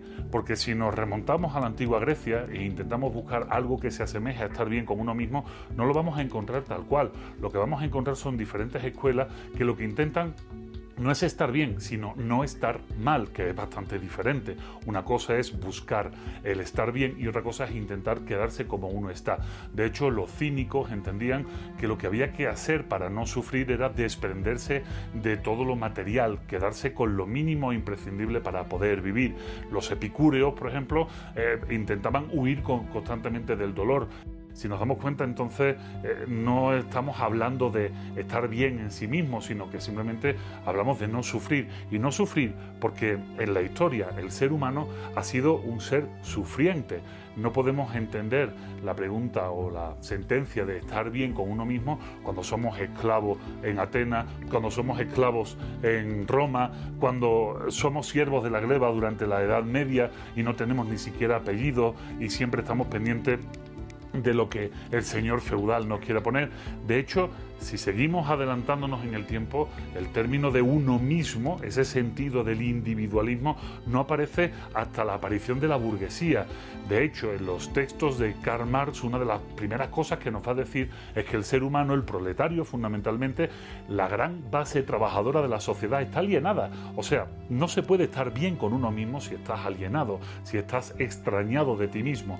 Básicamente, eh, por aludir a la situación actual, el confinamiento nos nos da esa sensación de no estar nunca bien porque no podemos hacer esas cosas que requieren de salir para demostrar lo bien que estamos y lo bien que nos va la vida. Sin embargo, creo que es mucho más sensato que nos quedemos con los cínicos o con los eh, estoicos, por ejemplo, que lo que nos venían a decir es simplemente que debemos de acomodar nuestra vida a lo que la naturaleza nos presente, porque no podemos luchar contra la fuerza de la naturaleza, porque esto simplemente nos va a llevar a la infelicidad. Sin embargo, vuelvo para terminar, ese concepto del mí mismo es un concepto que parte del individuo, de una noción muy moderna del individuo de la que apenas si hemos podido compartir a lo largo de los 2.500 años de filosofía o de los 200.000 años que lleva el Homo sapiens sapiens sobre la Tierra. Bueno, pues en la cápsula vimos algunas herramientas que nos pueden dar las necesidades básicas para ver cómo ser feliz. Pero de qué manera podemos lograrlo es el tema que hoy estamos hablando en Diálogos en Confianza, cómo estar bien con uno mismo. Olga, ¿nos puedes decir algunas otras herramientas para poder llegar a eso? Claro que sí, bonita Pam. Muchas gracias. Mire, estaba pensando justamente ahorita en la, en la cápsula y toda esta parte del estoicismo, los epicuros, los, los eclécticos, los sincréticos, en fin. Hay un concepto importante. Mire, ¿por qué estamos tan movidos con la pandemia? porque nos hemos distanciado de nosotros. El filósofo de la UNAM bien lo decía, estamos enajenados, alienados, fugados en otras cosas. Entonces, sugiero para el día de hoy eh, establecer esta diferencia entre amor a sí mismo y egoísmo. Esa es una diferencia fundamental de Eric Fromm en el arte de amar. El amor a sí mismo es esta sensación de respeto y de valor por el ser que soy. Eh, la tradición cristiana y los derechos humanos hablan de la dignidad. Es muy importante que yo considere eso. Porque hay muchos demonios rondando ahora, angustia, ansiedad, ansiedad de tenerte en mis brazos, que ahorita no se puede por el COVID. Eh, está esta parte fundamental del rescate de quien yo soy. que nos aleja de nosotros? Nos han sumergido eh, y no porque los medios de comunicación sean malos, no, en este amor a sí mismo que está rayando en el narcisismo, porque el narcisismo sí es una condición peligrosa y delicada en donde yo salgo del otro y elimino al otro. Entonces es muy importante que nos cuestionemos si lo que nos está pasando es falta de amor a nosotros mismos y estar bien con nosotros mismos porque nos hemos desprendido y estamos perdidos en un egoísmo. ¿Cómo lo define Eric Fromm? Eric Fromm lo define como un pozo sin fondo. Ese es el egoísmo. El sano amor a sí mismo implica que yo me cuide, lo que decía la doctora de la caja de herramientas, me parece muy tierno, sacar de la caja de herramientas la respiración, la consideración por el otro, el respeto por mí. Rapidito ya ah. para terminar. ¿Cómo, entiendo el, sano amor a mí mismo? Cuando voy en el avión caen las máscaras de oxígeno y dice, hay despresurización, póngase primero la máscara y después ayude al otro. Esa es la condición de sano amor a mí mismo, no de vale vale importismo y todas esas cosas que aquí no se dicen. Ahora, lo que escuchamos y saludos al gran Vico que hablaba en esta cápsula, este es un conflicto que ha existido toda la vida y, ¿no? y distintas escuelas eh, o ramas filosóficas se lo han cuestionado y lo han eh, analizado desde muy diversos puntos de vista. La verdad es que yo creo que nadie va a tener la respuesta correcta más que uno mismo, una misma. Pero poder llegar a esa respuesta, pues eh, tendría que indicar que hay todo un proceso de cada uno y cada uno y sobre todo ser muy honestos con lo que estamos diciendo. O sea, desde un principio han dicho ustedes, hay que conocerse, hay que saber perfectamente quién es bien uno, pero cuánto suelo engañarme o tratar de hacerlo o pensar, es que creo que estoy siendo egoísta y me estoy preocupando demasiado por mí y no estoy viendo por las demás personas, que este es uno de los preceptos que también muchas veces nos hemos repetido. O sea, siempre, y aquí lo hemos eh, aconsejado en más de un programa, cuando tú eres capaz de ayudarle a la otra persona, de ver por alguien más, también ves al mismo tiempo por ti mismo.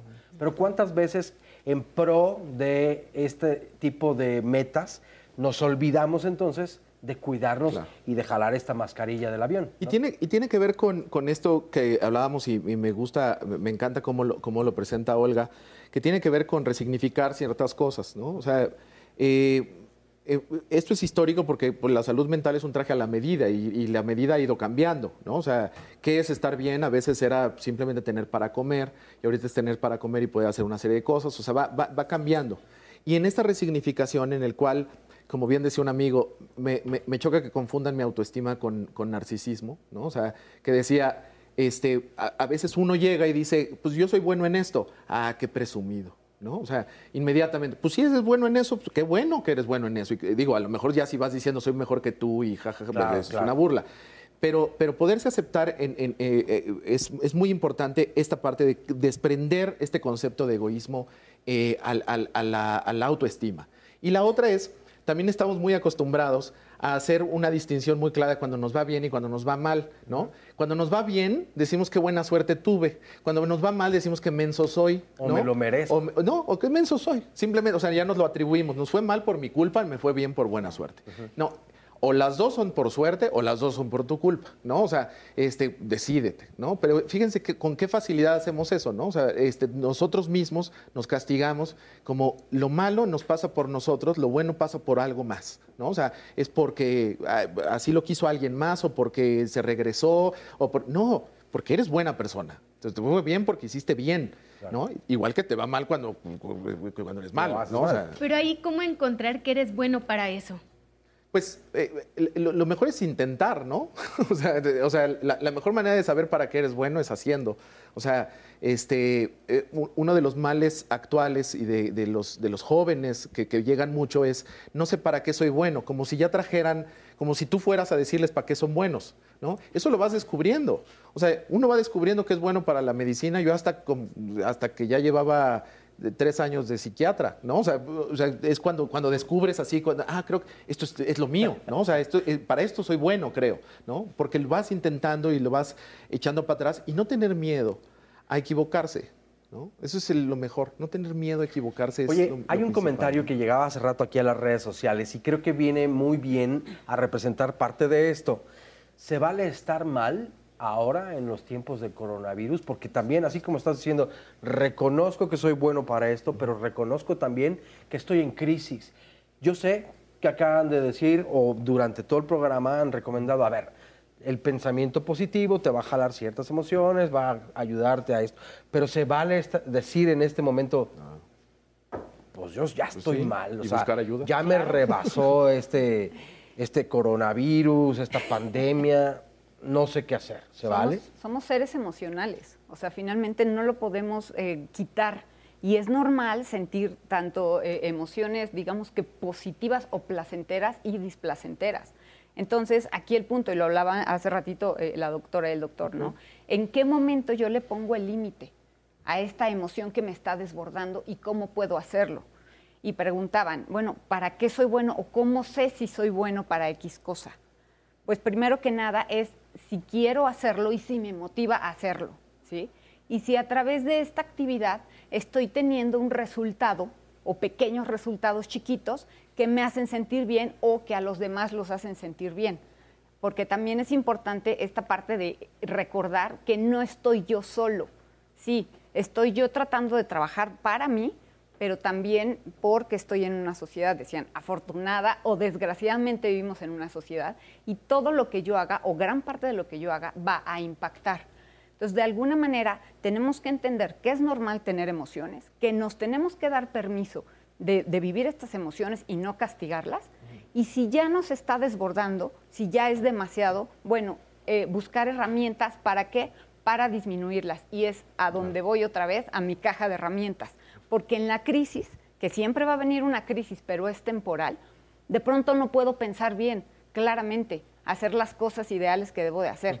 Pero sí puedo recordar que yo tengo una caja de herramientas. Y entonces irme para allá, para buscar pequeñas cosas que son los básicos de estas tres esferas que hemos venido hablando, la biológica, la mental y la social, para potenciar mis cosas buenas, mis herramientas, y entonces disminuir las negativas. Hay una analogía maravillosa del maestro que sirve la taza de té y que ésta se empieza a desparramar porque ya está llena. Ajá. Este proceso de entender que si yo estoy rebasado, que si no puedo, tengo que vaciarme por completo para poder eh, tener agua nueva, ¿no? ¿Qué tan difícil es? Yo quiero comentar ahí, devolverme a lo que planteabas antes. ¿Se vale estar mal en estos días o en cualquiera? Sí, definitivamente sí se vale estar mal. Y tienes que validar la sensación, el sentimiento, la emoción o lo que venga. Se vale estar mal. Lo que no se vale es engordar demasiado ese demonio porque entonces luego se va como flotador inflado en tobogán y eso no lo va a detener nadie. Para eso tenemos la caja de herramientas que me parece bien tierno de la doctora para que trabajemos esa parte. Oiga, pero entonces, ¿de qué manera podemos equilibrar e- esas emociones? Haciendo realizando las actividades que ya habíamos planteado de la disciplina. La doctora hablaba de lo, de lo corporal, hay que comer y hay que dormir. Y si no estás pudiendo dormir, acuéstate en la cama, tápate si hay que taparse y no importa cuáles pensamientos te vengan. Acuérdate que también hay cosas para agradecer. A nivel de la dimensión psicológica, trata de, rescatar afectos, de rescatar amistades, de valorar lo que sí tienes, como decía Pepe, ahorita tenemos cosas buenas. Y a nivel de la dimensión espiritual, ve qué pendientes tienes. Es tiempo de perdonar y si no quieres perdonar, es tiempo de reconciliar, es tiempo de mirar al espejo y decirle al que tiene tienes al frente, que lo quieres, que de pronto tienes algunos pendientes y como dice Eclesiastés 3, 1, 10, tiempo de tirar piedras al río y de recoger las mismas piedras. Pepe, ah, entonces, ¿de qué manera podemos encontrarlo? A mí me gustaría mucho eh, eh, esta, esta idea de, la taza en la que tiene que llegar, para que llegue agua nueva se tiene que desbordar el agua que ya estaba ahí, ¿no? Esta, este concepto de que nada nuevo empieza si algo no se acaba, ¿no? A veces nos es muy difícil intentar las cosas porque queremos intentarlas para ser excelentes, ¿no? Y demostrarle a, veces, y demostrarle a los demás. A veces tenemos eh, la oportunidad de intentar algo y saber que ese es un lugar donde me gustaría fallar. Fíjense. ¿A qué voy con esto? Una vez, este, hace mucho tiempo, y espero que no, me vaya a ir mal después con esto que voy a decir, este, un, un amigo se acercó y me preguntó que cómo estaba yo seguro de que me quería casar, ¿no? Ya van a, ver el problema. ah, ya, ya entiendo. A no, o sea, ¿de dónde va el problema?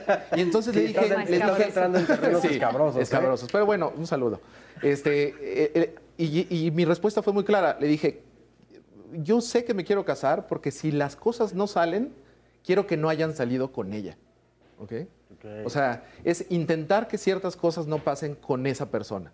O sea, o haciendo ciertas cosas. O sea, quiero, quiero intentar cantar, ¿no? Y quiero que si fallo, me agarre cantando, ¿no? O sea, o, quiero que si que, quiero pintar o quiero hacer ejercicio, quiero que me agarre haciendo ejercicio, no siendo el mejor, ¿no? Me agarre intentando. Entonces, en este punto de para que algo nuevo llegue, para que se renueve, para aprender cosas nuevas, para poder aprender a regularnos, tiene que ver con eso. ¿no? La regulación de emociones, yo siempre planteo tres principios básicos que tienen que ver con la dimensión de la emoción, la dirección de la emoción y la temporalización de la emoción. Direccionar la emoción. ¿Quién me causó algo? ¿Soy yo mismo? ¿Es alguien más? Es con esa persona, no con nadie más. O sea, yo voy por la calle, alguien me dice algo y yo llego a mi casa y me desquito. Ya no estoy direccionando bien mi emoción. ¿no? La, voy a, dimensionar. Toda acción corresponde a una reacción en el sentido contrario, pero de la misma intensidad. O sea, si alguien me dice A, mi respuesta va a ser A. No, no tiene por qué ser mucho más grande ni mucho más baja. Y la otra es el tiempo la temporalización de las emociones. ¿Cuándo están pasando? ¿Están pasando hoy? Ok, porque ¿qué nos encanta? Que a las 3 de la mañana, cuando ya no podemos dormir, cuando ya pagamos una de las series, de las 94 series que llevamos en esta pandemia, ¿no? O sea, que ya no vemos capítulos, sino vemos temporadas, ¿no? Este, son las 3 de la mañana, nos quedamos dormidos y en ese momento decidimos hacer un corte de caja y decir, ¿qué me debo? ¿No? O sea, y empezamos a traer todas estas cosas del pasado y cosas que van a venir y cosas que en el peor momento, o sea, no temporalizamos bien las emociones. Esto que decía Diana, que a mí me parece fundamental, de dar un momento para las emociones. Pero entonces, ¿cómo podemos tener eh, el equilibrio para disfrutar el momento que tenemos?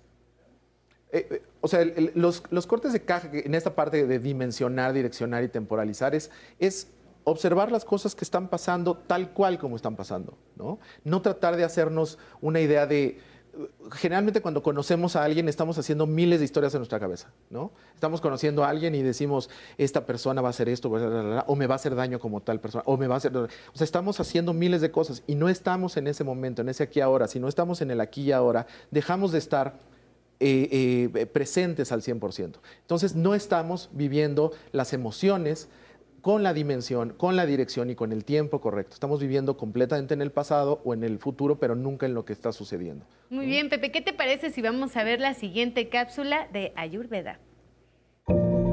Mi nombre es Michelle Torres y vamos a estar hablando de cómo estar bien desde la perspectiva ayurvédica. Eh, quisiera hablar hoy acerca de qué prácticas podemos tener en nuestro día a día y también en, a lo largo de nuestra vida y nuestros hábitos y rutina desde la perspectiva de esta medicina antigua, que para quienes no lo conocen es medicina de la India, que tiene más de 5.000 años. Y Ayurveda pone un énfasis muy particular en la digestión, ya que considera que mucha de nuestra salud y de nuestro fortalecimiento a nivel inmune viene a partir del procesamiento adecuado de nuestros alimentos. Entonces es posible que en estos tiempos de confinamiento, sobre todo, caigamos posiblemente en algunos excesos y sobre todo de alimentos.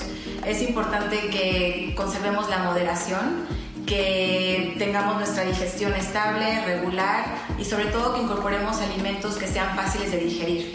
Va a haber alimentos que por naturaleza son muy pesados, como por ejemplo las harinas, inclusive dentro de las eh, tubérculos o dentro de las verduras que conocemos, hay algunas que son más pesadas que otras, como por ejemplo la papa, los camotes, y estos son los alimentos que debemos estar comiendo mucho en moderación, sobre todo también alimentos que sean fritos. Si hacemos la combinación de papa, por ejemplo, frita, pues obviamente eso va a crear un mayor aletargamiento en nuestra digestión.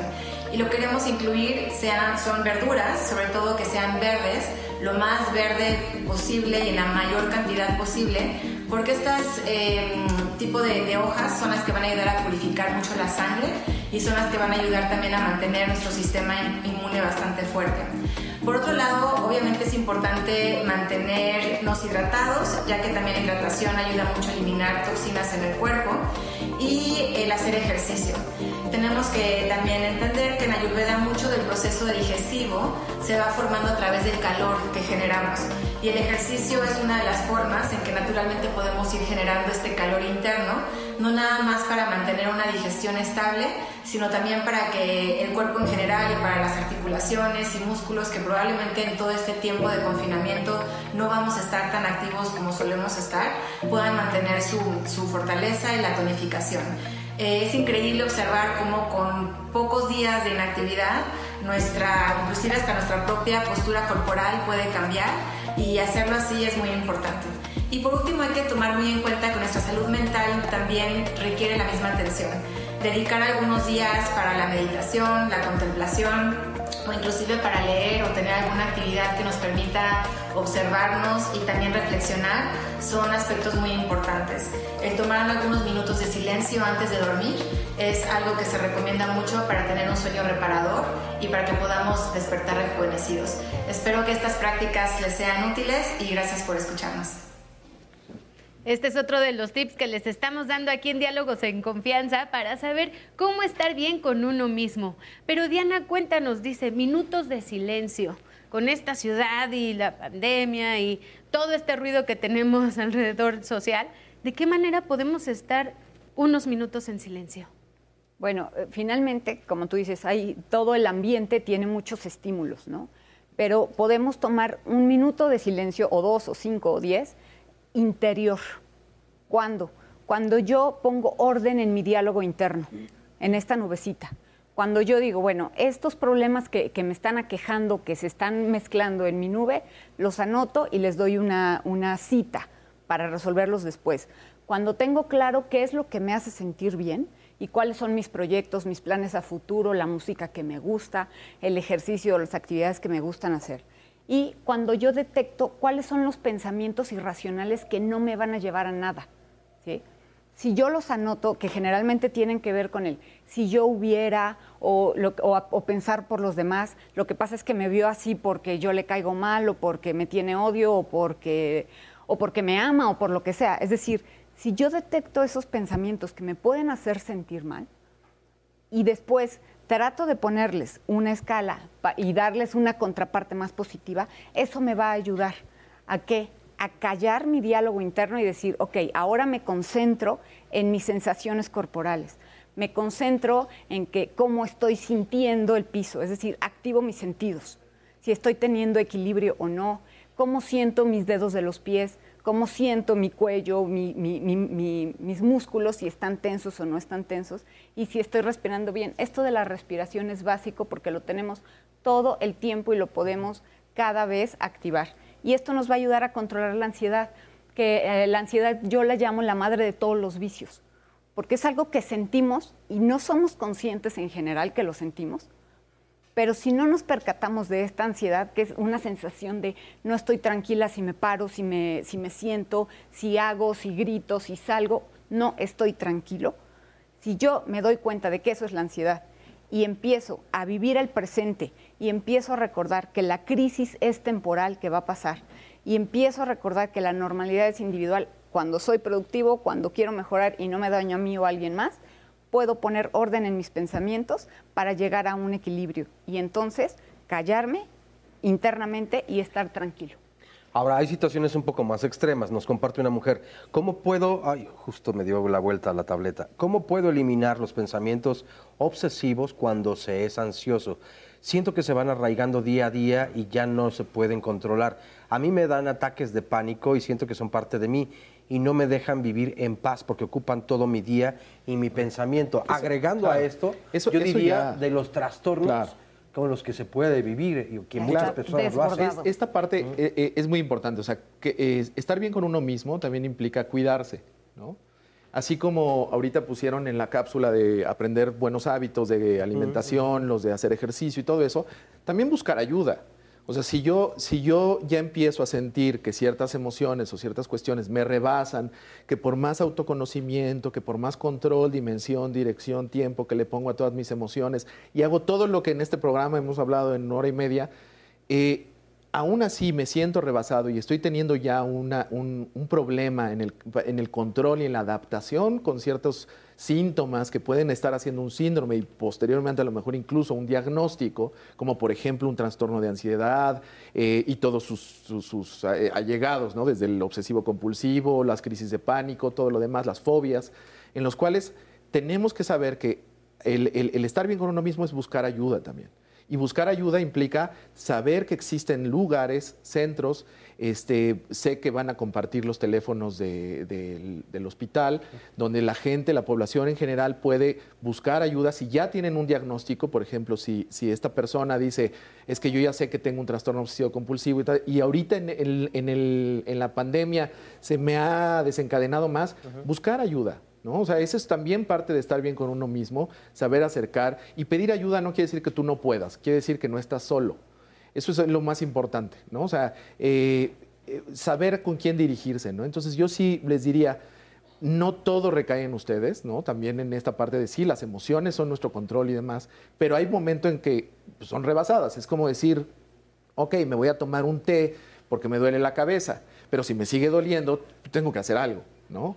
este, o me voy a poner unos paños de agua fría porque tengo fiebre, pero si sigue la fiebre tengo que tomar algo, ¿no? O sea, hay algo que, ya nos empieza a rebasar y esto es muy importante en la, eh, en la cuestión eh, de lo que nos comenta este, esta persona, porque sí puede estar hablando de un síndrome o un padecimiento en el cual necesita. A veces ni siquiera sabemos que lo tenemos, pero también de esa forma podemos buscar ayuda eh, en los teléfonos o con los especialistas.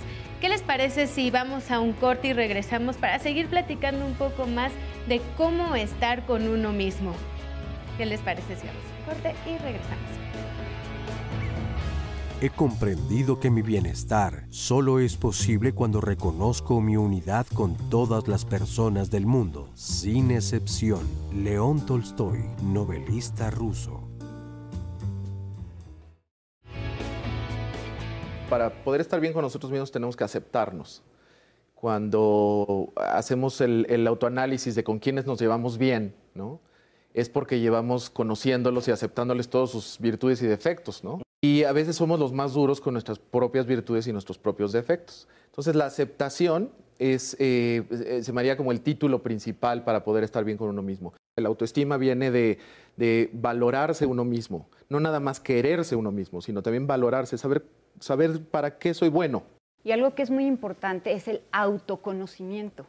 Y tener este autoconocimiento a través de tres esferas, la biológica, la mental y la social, porque todo lo que vivimos va a tener un componente de estas tres esferas. Cuando nosotros eh, nos damos cuenta como adultos de que somos responsables de nuestras emociones, de nuestros pensamientos, de nuestras conductas y nuestros sentimientos, es que entonces podemos empezar a no culpar a los demás, y empezar a darnos cuenta de qué es lo que tenemos, cuáles son nuestras herramientas en estas tres esferas. El principio de realidad, ¿no? O sea, el, presentarnos en, nuestra realidad incluye tres, tres ramas importantes, ¿no? Una obviamente es el juicio de realidad, saber qué es cierto y qué no. Pero vienen los otros dos problemas, que uno es el sentido de realidad, o sea, que es esto justo que dices tú, ¿quién soy yo en este momento específico? Y si yo logro tener un sentido de realidad adecuado, me voy a poder adaptar a la realidad. Pero el sentido de realidad siempre me va a dar este corte de caja que me va a permitir adaptarme a la realidad. Aprovechemos esta parte de la aceptación, de que somos seres sociales, psicológicos, biológicos y espirituales para echar mano del sentido del humor y de la música. El bienestar está en el corazón, pero también está en nuestra cabeza. Entonces, eh, uno de los puntos principales que tenemos que cuidar es el no castigarnos. A partir de eso, puedo entonces darme cuenta que físicamente puedo hacer pequeñas cositas que me pueden llevar a ser mejor, a estar mejor conmigo mismo. Mi nombre es Adriana y yo les quiero compartir un poco sobre mí, sobre mi cambio de hábitos que he hecho tanto en la alimentación como en mi vida personal y ahora esto con lo de la pandemia para mí es algo nuevo. Este no ha sido fácil.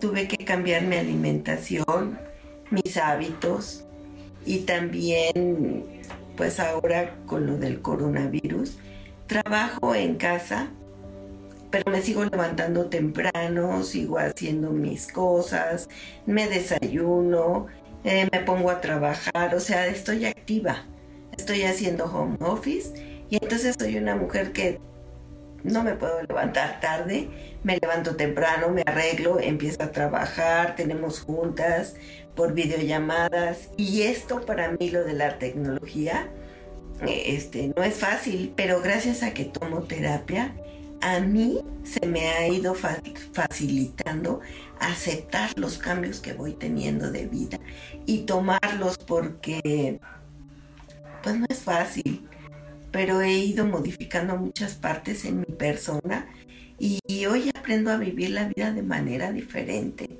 Me siento contenta, me siento a gusto, he ido dejando muchas cosas que me hacían daño y de verdad que en mi cuerpo voy viendo que ya no lo resiento, que voy sintiéndome mejor. Y bueno, eso es lo que he ido haciendo a través de este tiempo y a través de, vuelvo a repetir, de la terapia. Me ha ayudado muchísimo para sentirme diferente, para sentirme contenta, para empezarme a querer, aceptar y valorarme. De verdad, este, a mí me ha funcionado mucho y me gusta mucho lo que estoy viviendo por el día de hoy. Regresamos a Diálogos en Confianza con el tema de cómo puedo sentirme bien bueno, ¿cómo podemos sentirnos bien con uno mismo? Porque no es fácil, no es fácil lograrlo. Ya los especialistas nos han dado algunas herramientas, algunos tips y para que todos estemos al tanto de qué es lo que nos está pasando y estar pendiente de cómo iniciar nuevas actividades o hábitos que nos hagan sentir bien. Y también, como siempre, tenemos a la doctora Citlali López Orozco, quien es maestra en ciencias y especialista en método científico y acupuntura. Y muy buenos días, Citlali. Hola, ¿qué tal, Pamados? Buenos días. Muchas gracias. Pues ahora con el tema que estamos hablando de cómo estar bien con uno mismo, eh, queremos saber ¿Cómo sentimos estar bien cuando estamos conectados con el cerebro y nuestro cuerpo? Pues eh, realmente han hecho un programa de verdad increíblemente completo, está súper padre y ahora lo que vamos a aterrizar un poquito es qué es lo que pasa a nivel cerebral y cómo es que se modifica. O sea, nosotros sabemos ya actualmente que la estructura cerebral se modifica a través de los hábitos, como lo han mencionado aquí, cantar, meditar, respirar, reír. O sea, quienes somos o sea, no es una condición eterna, es una condición completamente flexible y eso es lo más padre en los seres humanos. Revisé para, el programa de hoy un artículo súper padre del Consejo Mundial sobre la Salud Cerebral. Y entonces ahí hacen una lista y nos dicen así como que ve poniendo palomita y palomita y palomita lo que haces, porque de pronto suena como bastante información y no sabemos cómo, cómo enfocarla. El hecho es que de todos los puntos que vamos a mencionar, se enfocan justo en estos aspectos de el, plano social, que es súper importante. O sea, nos dicen que a pesar de que uno quiera hacer introspección y estar en uno mismo, o sea, no estar en sociedad es algo que termina enfermando a la población. La soledad es una nueva enfermedad que tiende pues, a ser este, devastadora en, poco tiempo. Y todo este tipo de, de cosas es neuroplasticidad basada en la experiencia. Y eso es, entre más circuitos tengo, más personas tengo, tengo diferentes conexiones neuronales con cada una de ellas, diferentes sinapsis y mi cerebro reaprende todo el tiempo a formarme de acuerdo a las personas con las cuales yo me rodeo. Es por eso importante discriminar la información que veo y discriminar las personas con las que me relaciono.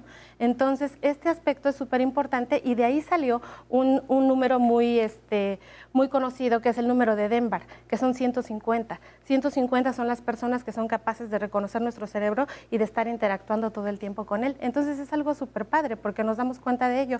Y para eso, para hablar de justo de este tema social y cómo sí esta neuroplasticidad eh, se eh, funciona en nuestro cerebro, pues bueno, vamos a ver a, manera del, del checklist. El, el, tiempo con las personas es súper importante, pero no solamente eh, mientras comemos, mientras hacemos alguna actividad con la familia, sino cuando se pueda y, en, y en la medida necesaria tener actividades al aire libre acompañado con las personas que nosotros queremos es algo que fortalece más este, este pensamiento y le da salud al cerebro. Respetar y entender los propios sentimientos y los de las demás personas y aceptarlos sin juzgarlos, solo saber que aparecieron porque ahí están y porque hace su lugar. Tener un propósito de vida independientemente de las otras personas, pero que sí tengan que ver con el núcleo que consideramos cercano. Otra es identificar lo que nos hace sentir bien y hacer em, eh, las paces con las emociones que tenemos en el pasado, a manera de no estar rumiando pensamientos, que todo esto está primero imprimiendo un montón de energía y después evitando la evolución de nosotros mismos.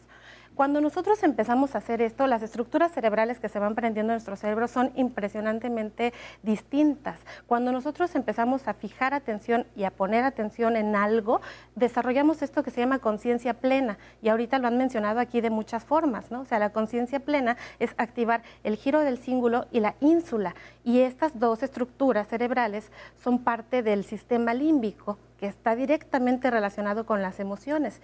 Y a través del refuerzo constante, se dice que después de 21 días nuestro cerebro ya tiene fijo el, el, hábito, entonces empezamos a desarrollar otras estructuras, em, se empieza como a prender la cadenita hasta que llegamos a la parte frontal, en donde la, parte insula, la parte del sistema límbico ya empezó a adecuarse a un nuevo sentimiento, a un nuevo estilo de vida, como lo vimos en el testimonio anterior de ya estoy haciendo home office y todas estas cosas, para después pasar a la función ejecutiva, en donde ya controlé esta variable y ahora sí puedo ejecutar de manera diferente. Y las cosas que yo hacía que me, que me mantenían en un estado eh, tóxico, negativo, no bueno para mi salud, empiezan a ser menos. ¿Y de qué manera podemos mantener ahora este checklist o estas recomendaciones? Justo va la siguiente parte, que es la relación mente-cuerpo. Y lo han dicho aquí, pero lo vamos a decir este, a manera de la, de la listita, y es el ejercicio regular, eh, hacer la conciencia plena a través de, muchos de ejercicios como yoga, mindfulness, meditación, este, revisar los medicamentos que se están utilizando. Eso es muy importante ahorita. A todos los pacientes yo siempre les digo, a ver, deme una listita de los medicamentos que está tomando y de los otros que cree que no son medicamentos porque entonces alguno de ellos puede tener efectos secundarios y estarme causando depresión o estarme causando ansiedad o algo que no he podido controlar. En caso de que esto, eh, eh, todas estas estrategias que se han dicho y las que estamos resumiendo no sean suficientes, pues hay que buscar al especialista y reconocer que podemos estar en un problema este, ya más importante de salud mental como depresión, ansiedad o algún otro. Este, la otra es disminuir el consumo del alcohol. Eso es básico porque eso es lo que detiene mucho el, pensamiento ágil. La espiritualidad es muy, muy importante. Nótese que ahí hacen una gran diferencia entre la espiritualidad y la religión. O sea, se, reconoce más la espiritualidad como esta capacidad de conectar con uno mismo y si te das cuenta, todo, todo, todo habla de cómo hacer la conexión con uno mismo para poder interactuar con los demás. Entonces, si nos ponemos así como a decir palomita, palomita, palomita, es básico. El dormir y el descansar por lo menos de 6 a 8 horas al día despertar con ejercicios de gratitud, aunque justo como dijo el doctor, de pronto parece como que dices filosofía positiva, este, pues como que flojera, ¿no? Y realmente, pues el evento que nosotros estemos viendo siempre va a ser el mismo. Decidir cómo vamos a salir del evento va a depender de nosotros mismos. Y definitivamente salir desde un lugar eh, desde la gratitud, desde el amor va a ser completamente diferente a que si te enfrentas desde la ira, que regularmente se asocia al miedo que todos tenemos ante no saber qué es lo que va a pasar con un evento. Claro, entonces lo principal es iniciar todo, ¿no? Y otra que es súper importante que mencionan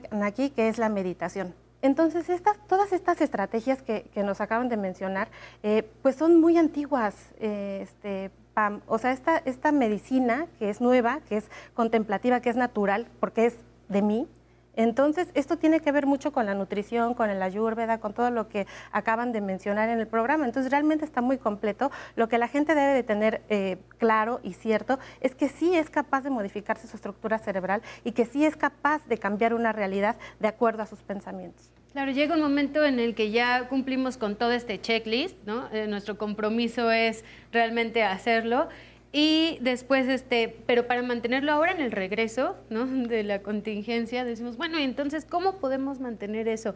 Pero nos ayudas a, dar unos otros tips o algunas recomendaciones para que después... Lo Realmente yo creo que en estas están resumidas muchas, o sea, tal vez aquí agregaría un poco la alimentación, que es súper importante. O sea, lo que alimentamos es lo que va a alimentar el cerebro y entonces cuando nosotros hacemos dietas que son altas en azúcar y en grasa, pues entonces nuestro cerebro está entretenido en otras cosas, nuestro cuerpo está entretenido en metabolismo que no tiene que hacer, en gastar energía con otros procesos y que, bueno, pues realmente nos van a llevar justo a estar estancados y a no avanzar. Entonces, sí poner atención a la alimentación y sí, yo creo que siguiendo parte de todo esto y poniéndonos en manos de los profesionales, si encontramos alguna alteración que digamos, bueno, pues ya estoy cayendo en depresión, en ansiedad, pues vale la pena. Y que el sueño también es otra puerta súper importante y que en este momento de pandemia hemos escuchado a muchas personas que han confesado pues perder estos buenos hábitos del sueño, ¿no?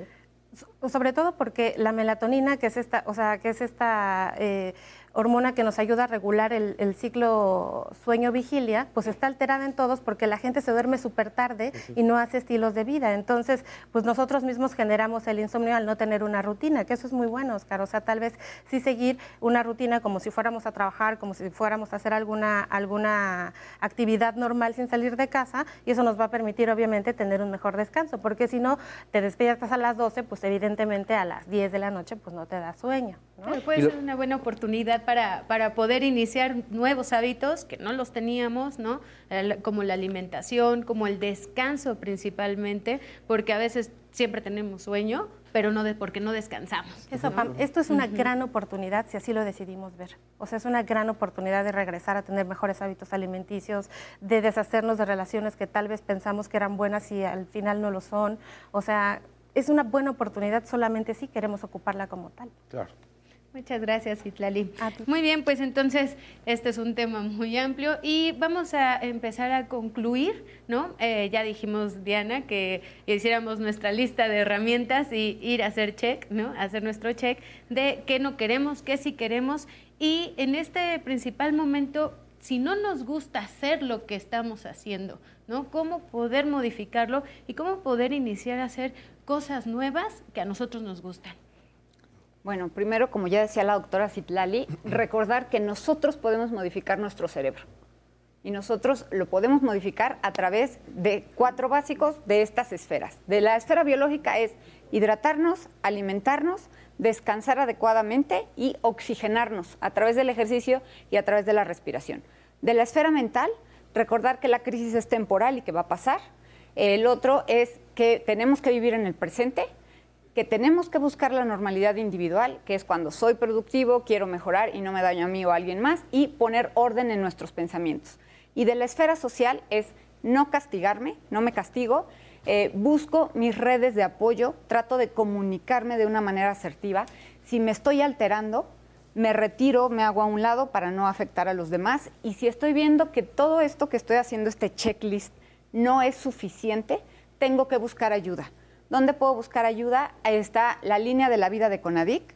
Eh, ahorita que no podemos desplazarnos, que podemos hacerlo remotamente, está la línea eh, de la Facultad de Psicología de la UNAM está la línea del CIJ y si llegara a haber alguna urgencia eh, psiquiátrica que de plano no nos podemos controlar, podemos acudir al Hospital Psiquiátrico Fray Bernardino, que aquí está el doctor Ibarreche, y o en caso de los niños al Hospital Psiquiátrico Infantil. Muy bien, Pepe, ¿y cómo cuidamos nuestra salud mental? Pues yo, eh, sería muy reiterativo con la palabra aceptarnos, ¿no? O sea, aceptarnos tal como somos, empezar a, a poner en paz nuestras, nuestro lado negativo con el lado positivo empezar a dedicarnos a las cosas que nos gustan, independientemente de que sea nuestro trabajo o no, también pueden ser las actividades que tanto estuvimos hablando a lo largo de todo este, este, este momento. Eh, los hábitos, obviamente, saludables. Y algo que sí quiero ser muy, muy claro es esta parte del final, ¿no? O sea, que decíamos, si yo ya veo que mi arsenal de herramientas se agotó, que ya traté de dimensionar, direccionar y temporalizar mis emociones y no, no lo logré. Ya usé todas estas herramientas y aún así no puedo buscar ayuda, ¿no? Para lo que sí me gustaría dejar muy claro que existe una línea para los, la población general que está en, eh, con un diagnóstico psiquiátrico previo, con una discapacidad psicosocial, en la cual se pueden comunicar para este, una consejería psiquiátrica y demás, que es el 55 54 87 42 71. Ese sé que lo van a poner después en, la, en las redes, entonces por eso eh, no, hago tantas pausas. Ya lo tenemos ahí en este, pantalla. Y ahí está en pantalla, perfecto. Este, y, y pues la salud mental también es salud, ¿no? O sea, hay que, hay que verlo desde esa perspectiva también. O sea, tenemos, eh, tendemos mucho a hacer esta distinción entre la mente y el cuerpo y entonces hay que comer bien y estamos muy preocupados y hay un exceso de preocupación de que cuánto engordé en la pandemia y que si no hice tal cosa. Eso, eso es lo de menos, hay que a cuidarnos. O sea, cuidarnos es, no, es, no, es, no es engordar, es comer bien, ¿no? O sea, este, cuidarnos no es este, dormir 12 horas, es dormir lo que necesito. Y de la misma manera, cuidar mi salud mental implica en hacer las cosas que a mí me van a hacer eh, más productivo, que me van a permitir en un momento dado saber quién soy y poderme adaptar a la realidad que estoy viviendo. Muy bien, Olga, pero ¿de qué manera podemos cuidarnos independientemente de la alimentación, ¿no? Y a todas estas herramientas. Justamente iba a hablar y yo siempre he estado eh, como complementando a la, a la doctora de mi, de mi izquierda. Acuérdense, la dimensión existencial o espiritual no podemos perder la esperanza. Es una virtud fundamental y necesaria en tiempos de pandemia. La vida de todo ser humano tiene sentido. Lo dijo un hombre que estuvo tres años en un, campo de concentración en donde la sobrevivencia era cuestión de vida o muerte. No estamos en esa situación, pero para lejos. Y no podemos olvidar con la mezcla de la esperanza. ¿Qué es la esperanza? Es una virtud en donde hay que hacer lo que hay que hacer. Hay que respirar, hay que dormir, hay que comer, hay que salir a trabajar los que tenemos que salir a trabajar, hacer las actividades que hay que hacer, tratar de volver con, a la vida entre comillas, normal dentro de toda la responsabilidad posible y, e irnos acomodando poco a poco porque no podemos salir a, atropellar.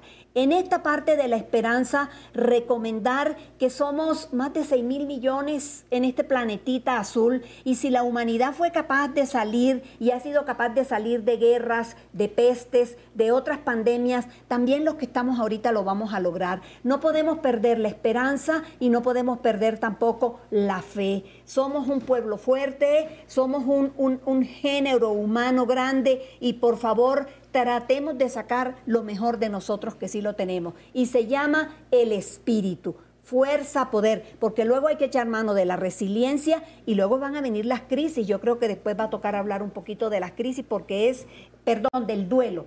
Crisis, duelo, sentido. Siempre hay un sentido de vida. Pues tenemos algunos comentarios, ¿verdad, Oscar? Varios comentarios, sí, que se quedan desde luego desde hace rato aquí pendientes, pero nos dice, por ejemplo, Gaby, estar bien con uno mismo, buscar para qué soy bueno y comprender mis buenos o malos deseos, tiene que ver con el autoconocimiento y la autoestima, el saber que ni lo bueno ni lo malo perdura. La herramienta principal es, desde luego, el autoanálisis. Eh, Johnny Jean nos dice, yo sé eh, que la respuesta a las emociones malas como la, tristeza, la ansiedad o la ira no son en realidad tan malas, solo debemos canalizarlas para hacer algo con ellas. Ejemplo, en la tristeza se puede escribir una canción o en la ira practicar un deporte, en fin, esa capacidad que se ha hablado de alguna forma, tal vez no con el término, pero de, de resiliencia, de adaptación, de lo que también decías, de eh, cómo la plasticidad del, del cerebro, evidentemente, es algo muy importante. Por otro lado, nos dice Lucila Sánchez Marín, para mí el bienestar es controlar mis emociones para no afectar a los demás y sobre todo ayudar a las demás personas. Eso es lo más importante. Verónica, ¿cómo manejar la situación de los padres solos con enfermedades crónicas y que no se puede estar con ellos por la distancia?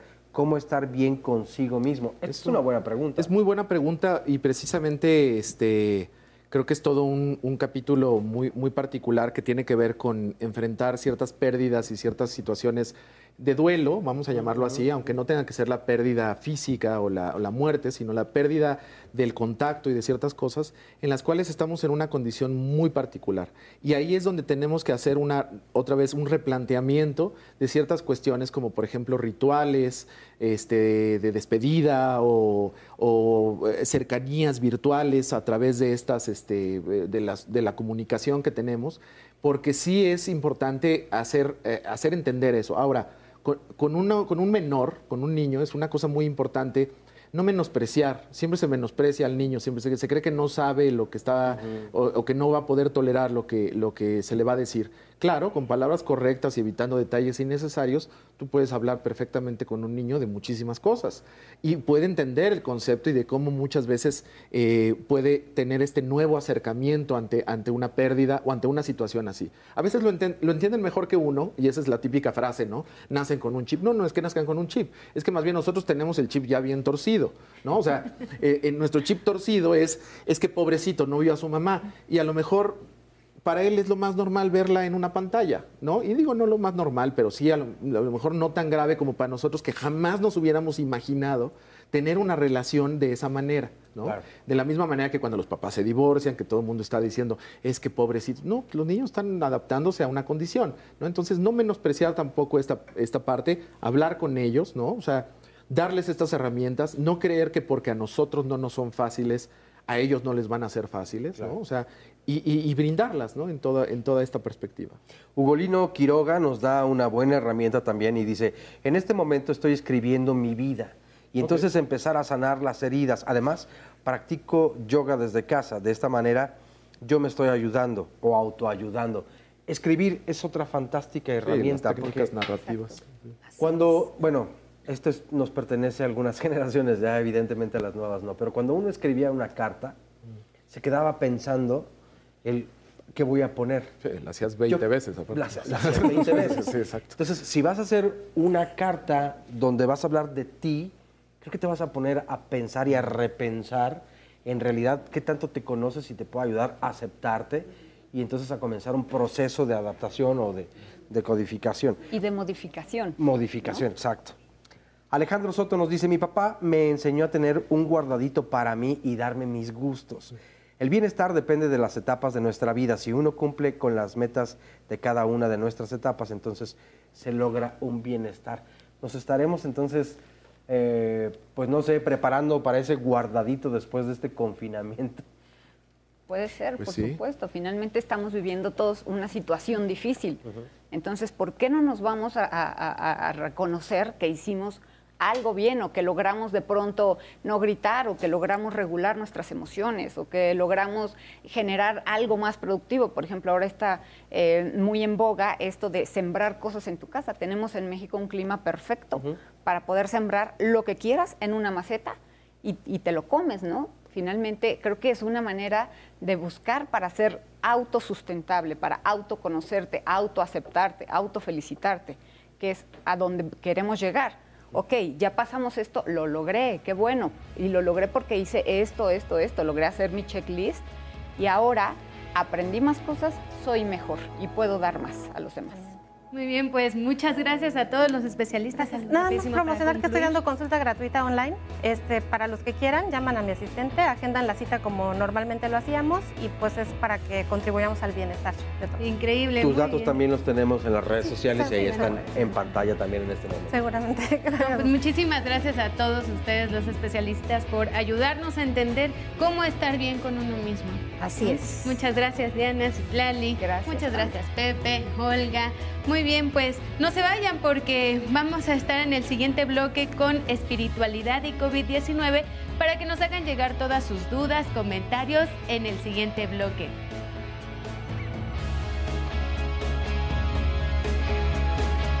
Solo si me siento valioso por ser como soy, puedo aceptarme, puedo ser auténtico, puedo ser verdadero. Jorge Bucay, escritor y psicoterapeuta argentino. Bien, regresamos a Diálogos en Confianza, en donde todos los días tenemos la última sección de preguntas y respuestas del COVID-19. Y en esta ocasión tenemos a la doctora Jutta Battenberg, teóloga, psicoterapeuta gestal y especialista en desarrollo humano, directora del Centro de Desarrollo Humano y Espiritualidad Domus Vitae AC. Entonces, ella nos va a platicar sobre qué hacer en la espiritualidad y el COVID-19. Muy buenos días, doctora. Hola, buenos días. Es un gusto estar con ustedes nuevamente. Muchas gracias por acompañarnos, pero cuéntenos, ¿por qué ahora en estos tiempos nos acercamos más a actividades espirituales? Porque en realidad el organismo humano es un organismo sabio. Y cuando hay algo urgente, pone entre paréntesis lo importante. Y el tipo de vida que hemos tenido antes de esta emergencia, estamos tan urgidos por producir, por competir, por trabajar, por cumplir tantas expectativas que lo espiritual quedaba atrás, quedaba atrás, quedaba atrás, quedaba atrás. No porque no fuera una necesidad humana, sino porque había que resolver lo, lo urgente.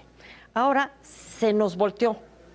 O sea, ahorita lo urgente está siendo el podernos sostener y lo que nos sostiene no es el trabajo, no es el éxito, no son las cosas materiales que obtenemos, no es el prestigio, lo que nos sostiene es el aspecto espiritual. Y esta intuición que todos tenemos está brincando, es decir, a ver, necesitamos sostenernos, necesito encontrar por dónde. Por eso es que nuestro organismo mismo lo está pidiendo. ¿Y de qué manera lo encontramos? ¿Cómo podemos reencontrarnos con nosotros? Eh, todos tenemos esta profunda intuición. Entonces, cuando empezamos a ver que todo lo material y todo lo que es no yo no, no, no satisface realmente, hay que buscarlo adentro. Es una energía, es una fuerza que ya tenemos adentro y que es lo que nos ha hecho propiamente humanos. Es esta capacidad de reinventarnos una y otra vez. O sea, de cambiarnos y modificarnos y adaptarnos al ambiente aún si pensamos en estos primeros humanoides que vivían en la selva africana y que por alguna razón tienen que empezar a salir, empiezan a adaptar sus hábitos, sus maneras de relacionarse, la comida, incluso el tiempo en que un menor está con sus padres, se empieza a modificar de acuerdo a la necesidad, es una intuición que ya está. Y entonces, eh, lo único que tenemos que hacer es aprendernos a escuchar a nosotros mismos, dejar de huir y salir y estar y quedarme un ratito en silencio. Este silencio asusta. Asusta porque me enfrento con todo lo que no he querido ver. No es como arreglar el closet. Entonces dices, híjole, no, qué horror, está muy desordenado. Sí, no importa. Hay que aguantar tantito el desorden, no hay que arreglarlo todo de golpe, pedacito por pedacito. Y además pasa algo muy interesante en el ser humano. El ser humano no necesita respuestas, necesita preguntas. Y en cuanto me surge la pregunta, inmediatamente empiezo a encontrar las respuestas, porque las respuestas siempre han estado allí. Lo que me ha faltado es la necesidad y por eso es que no las busco. Hoy en día estamos llenos por todos lados, ustedes mismos. Este mismo programa es una manera de ir dando soporte espiritual a las personas. Y estamos llenos de ofertas por todos lados.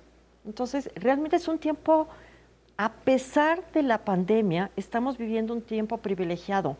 hace 20 años no teníamos todas las herramientas de comunicación que tenemos hoy en día. indudablemente. Ese, ese, es un muy buen tema también a propósito de todos los ejercicios de introspección que hoy en día se recomiendan, la meditación eh, y pues no sé, las charlas que podemos encontrar en línea también. Sí. ¿Cuánto han las aplicaciones modificado nuestra vida? Pero en este momento donde, pues sí, nos estamos cuestionando un montón de cosas interiores de las que no nos gustan o vemos este desorden, ¿cómo pueden ayudar todas estas aplicaciones o toda esta tecnología a acercarnos a una vida más saludable, pero sobre todo lo que mencionabas, a una vida mucho más espiritual, que no forzosamente tiene que ver con lo religioso?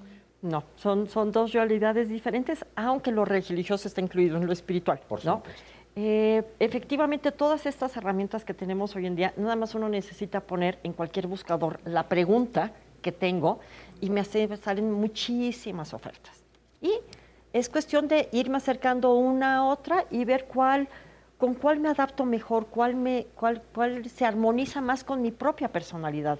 Que eso te iba a decir, dentro de todo este gran abanico, a veces hay algunas opciones que no son incluso recomendables porque su contenido no es serio.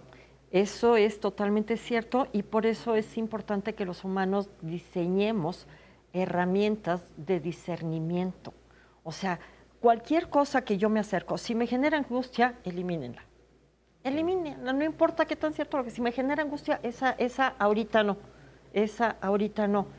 Eh, hay muchos tipos de meditación, puedo buscar cualquier eh, tipo de meditación, puedo buscar conferencias y puedo Oye, los buscadores, eso es una maravillosa, porque uno puede jugar con varias palabras y entonces quiero una conferencia, pero quiero que esté en español, pero quiero que hable de cómo estar en paz, pero creo, quiero que no dure más de media hora e inmediatamente me va a soltar la información eh, o, las informaciones que yo puedo necesitar. Entonces estamos en una, en una etapa verdaderamente bendecida porque no estamos solos. Hay muchas, y eso es lo que puedo buscar hacia nivel de manera general. Pero aparte están todos mis conocidos. Aparte yo le puedo preguntar a todas las personas que conozco, oye, dime este, quién me recomiendas, dónde busco, qué estás haciendo tú. Y entonces empezamos ya también por referidos a tener otras opciones a las cuales me puedo acercar.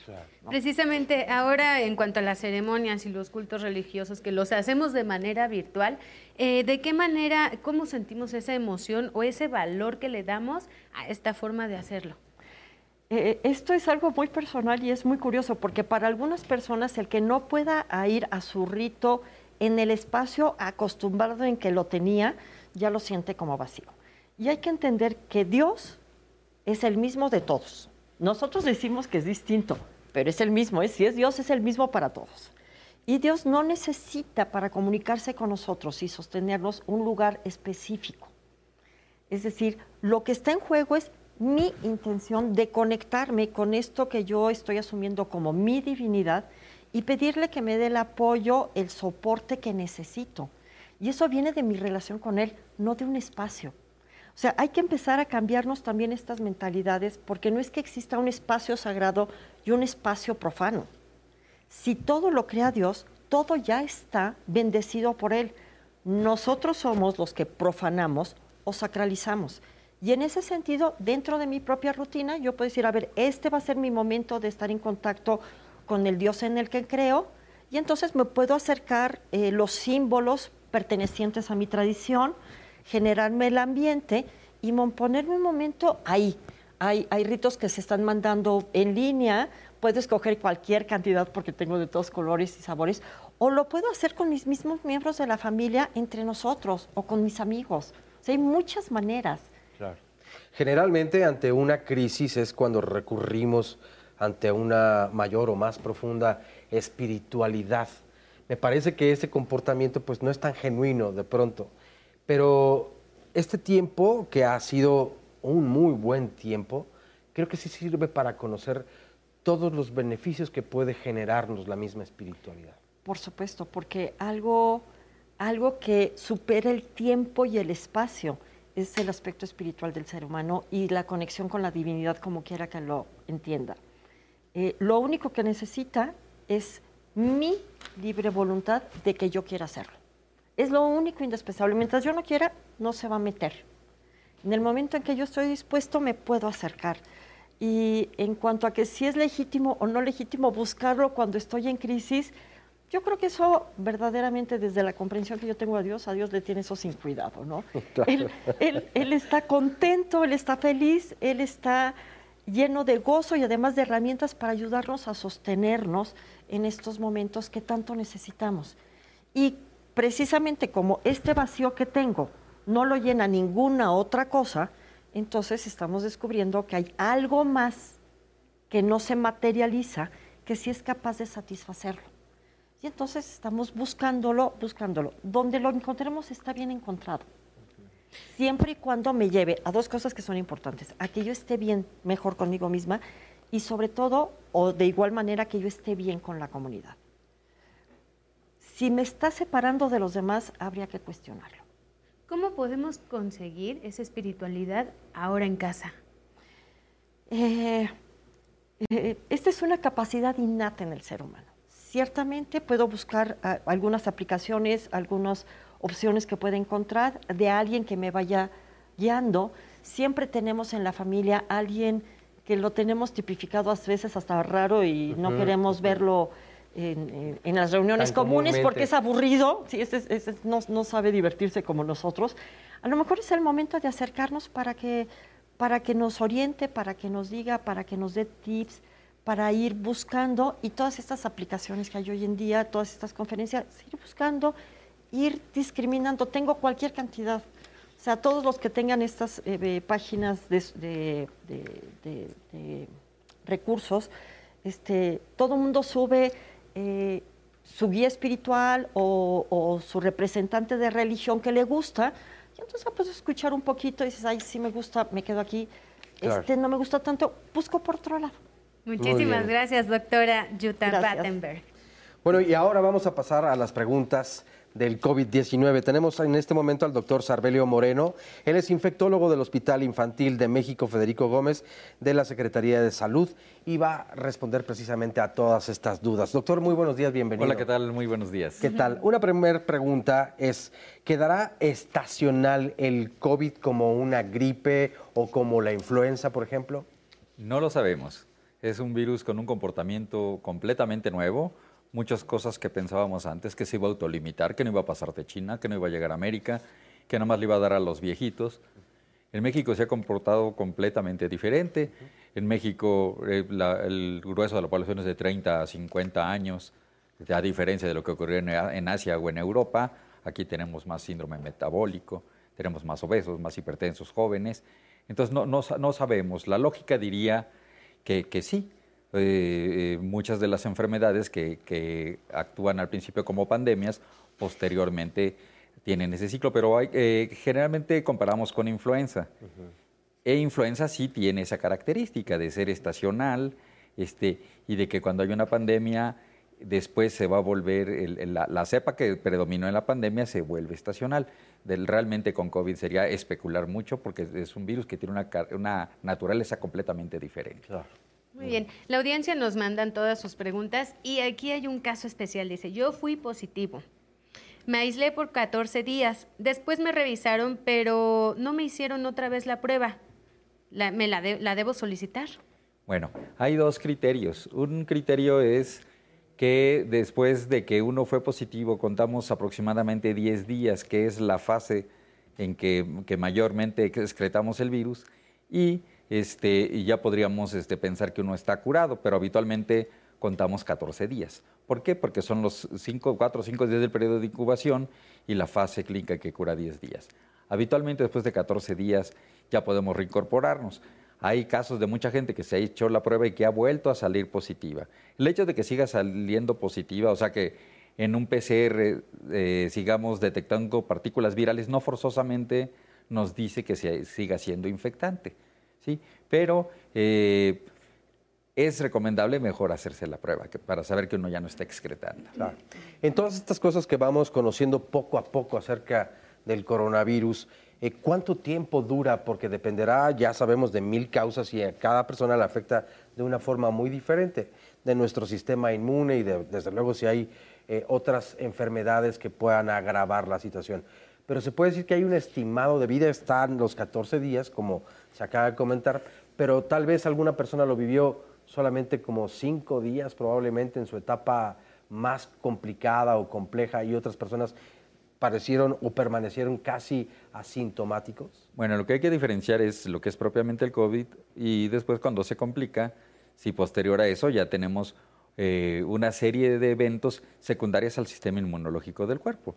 O sea, si el paciente tuvo un síndrome de dificultad respiratoria muy importante, no pudo por sí solo mantener la respiración automática y fue eh, intubado, eh, pues el paciente va a durar más tiempo. Pero ya no es tanto debido al esto no es el virus en sí, sino todo lo que desencadena el virus. Se desencadena la cascada de las citocinas, la cascada de la coagulación. Muchos de, muchos de, los eh, mecanismos que el cuerpo tiene para contener muchas cosas que se activan de manera desordenada, ¿sí? Podríamos decir que en este aspecto el sistema inmunológico tiene una disrupción, tiene un, mal funcionamiento, se descadenan varias cascadas al mismo tiempo que habitualmente no ocurren y eso va a causar deterioro del paciente, deterioro de su función respiratoria, de su función cardíaca, de su función renal y va a llevar a, a una estancia hospitalaria mucho más prolongada o a una convalecencia muchísimo más larga si no desencadena antes en la muerte. Un paciente que no se complica habitualmente va a ser febril 7 a 10 días, porque por eso no hay que tener falsas expectativas. Es decir, sí, te vas a seguir sintiendo mal, pero el parámetro no es la medición de la temperatura o que eh, o, que, o que se sienta un poco mejor porque va para largo. O sea, todavía va, todavía va a durar durante un tiempo. Un, un, parámetro que sí es un poquito más objetivo es estarse midiendo la saturación de oxígeno. Ya es muy común que la gente tenga, desafortunadamente, pues la gente que tiene recursos más bajos no la puede tener.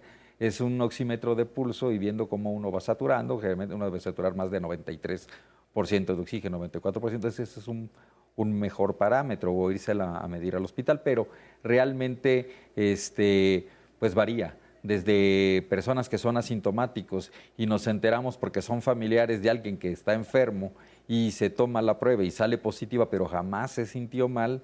Eso lo vemos mucho yo que soy eh, infectólogo pediatra la mayoría de los niños que yo veo son porque son hijos de personas que tienen COVID, entonces les hacen la prueba y salen positivas y a veces tienen un cuadro muy simple de catarro común o a veces no lo tienen. No por esto estoy diciendo que los niños no se complican, es mucho menos la tasa de, infección y de complicación que en los adultos, pero sí tenemos casos y sobre todo reportados en la literatura en otros países de niños que, que tienen COVID grave y que se mueren.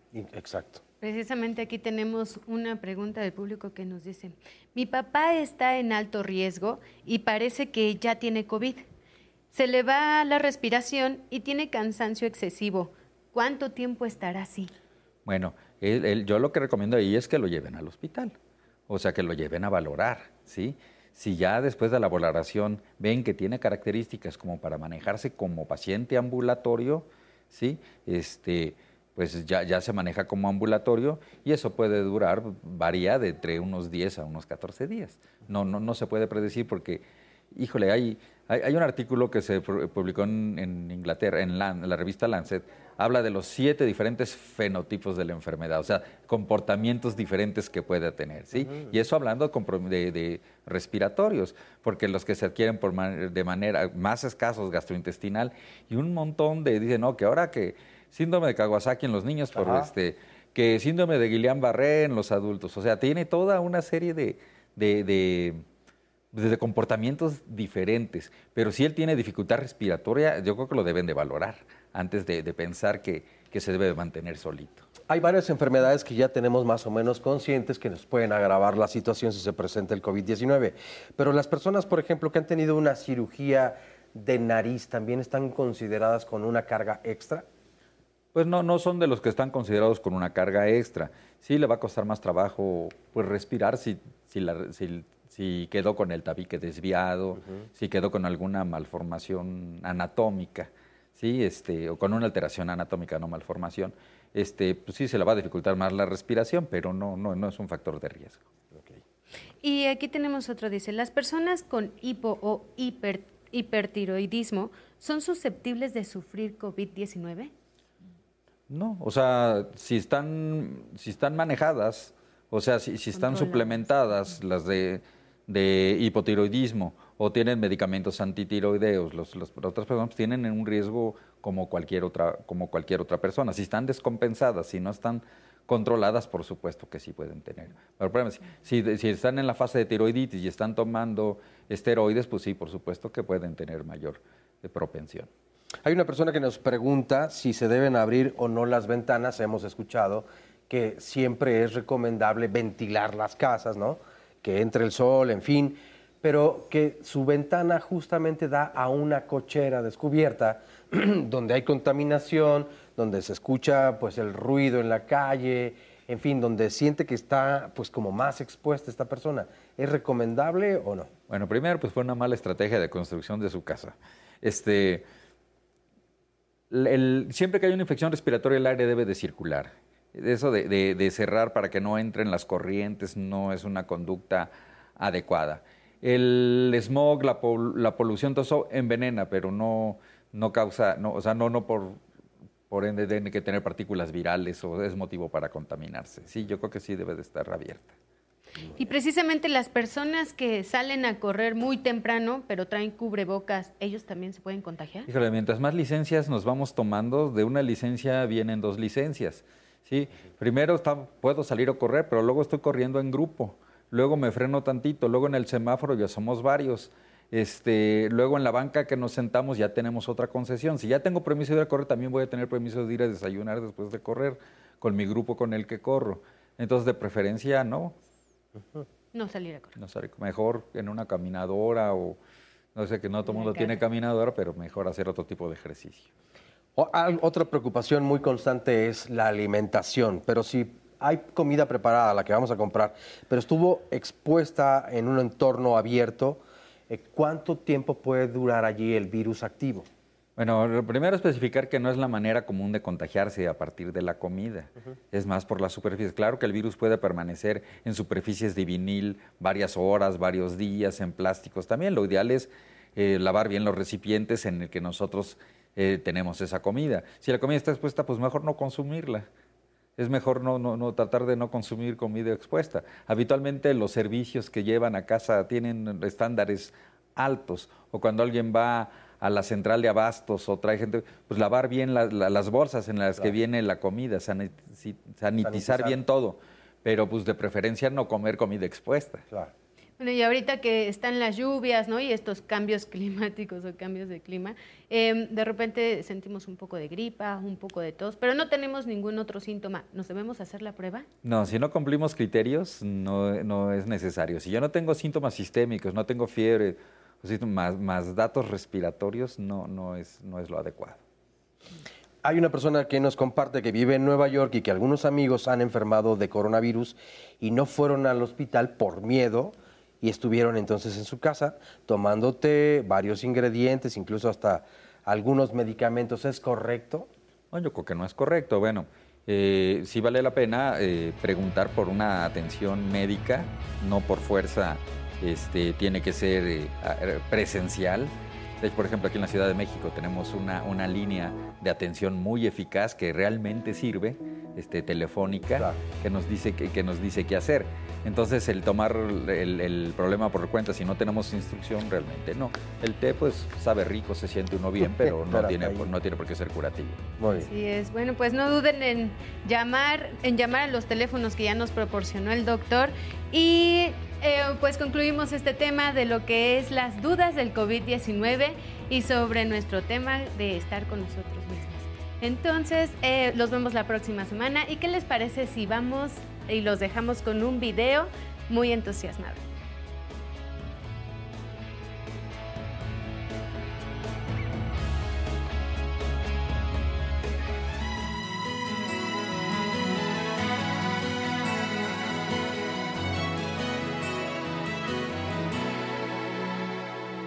El miedo de hoy mañana será templanza. El llanto será esperanza y evolución. Estamos en pausa, pero el amor avanza. en tiempos desoladores, por dentro nos crecen flores y compasión. Esto pasará, esto pasará. Tenemos el cielo intacto y la tormenta terminará. Esto pasará,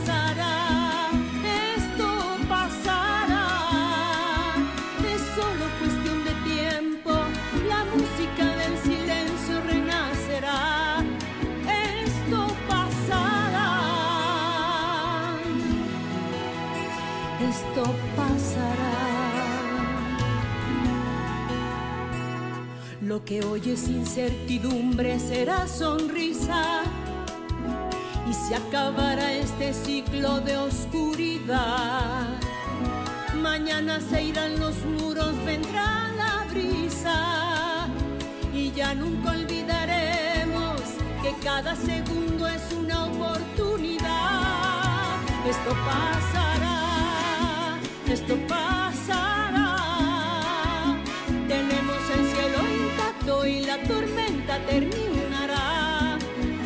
Esto pasará, esto pasará.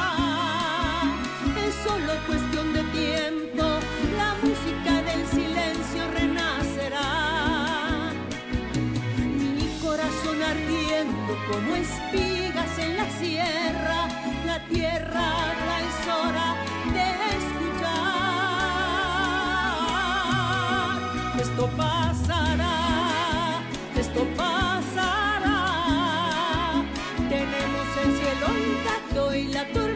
termina.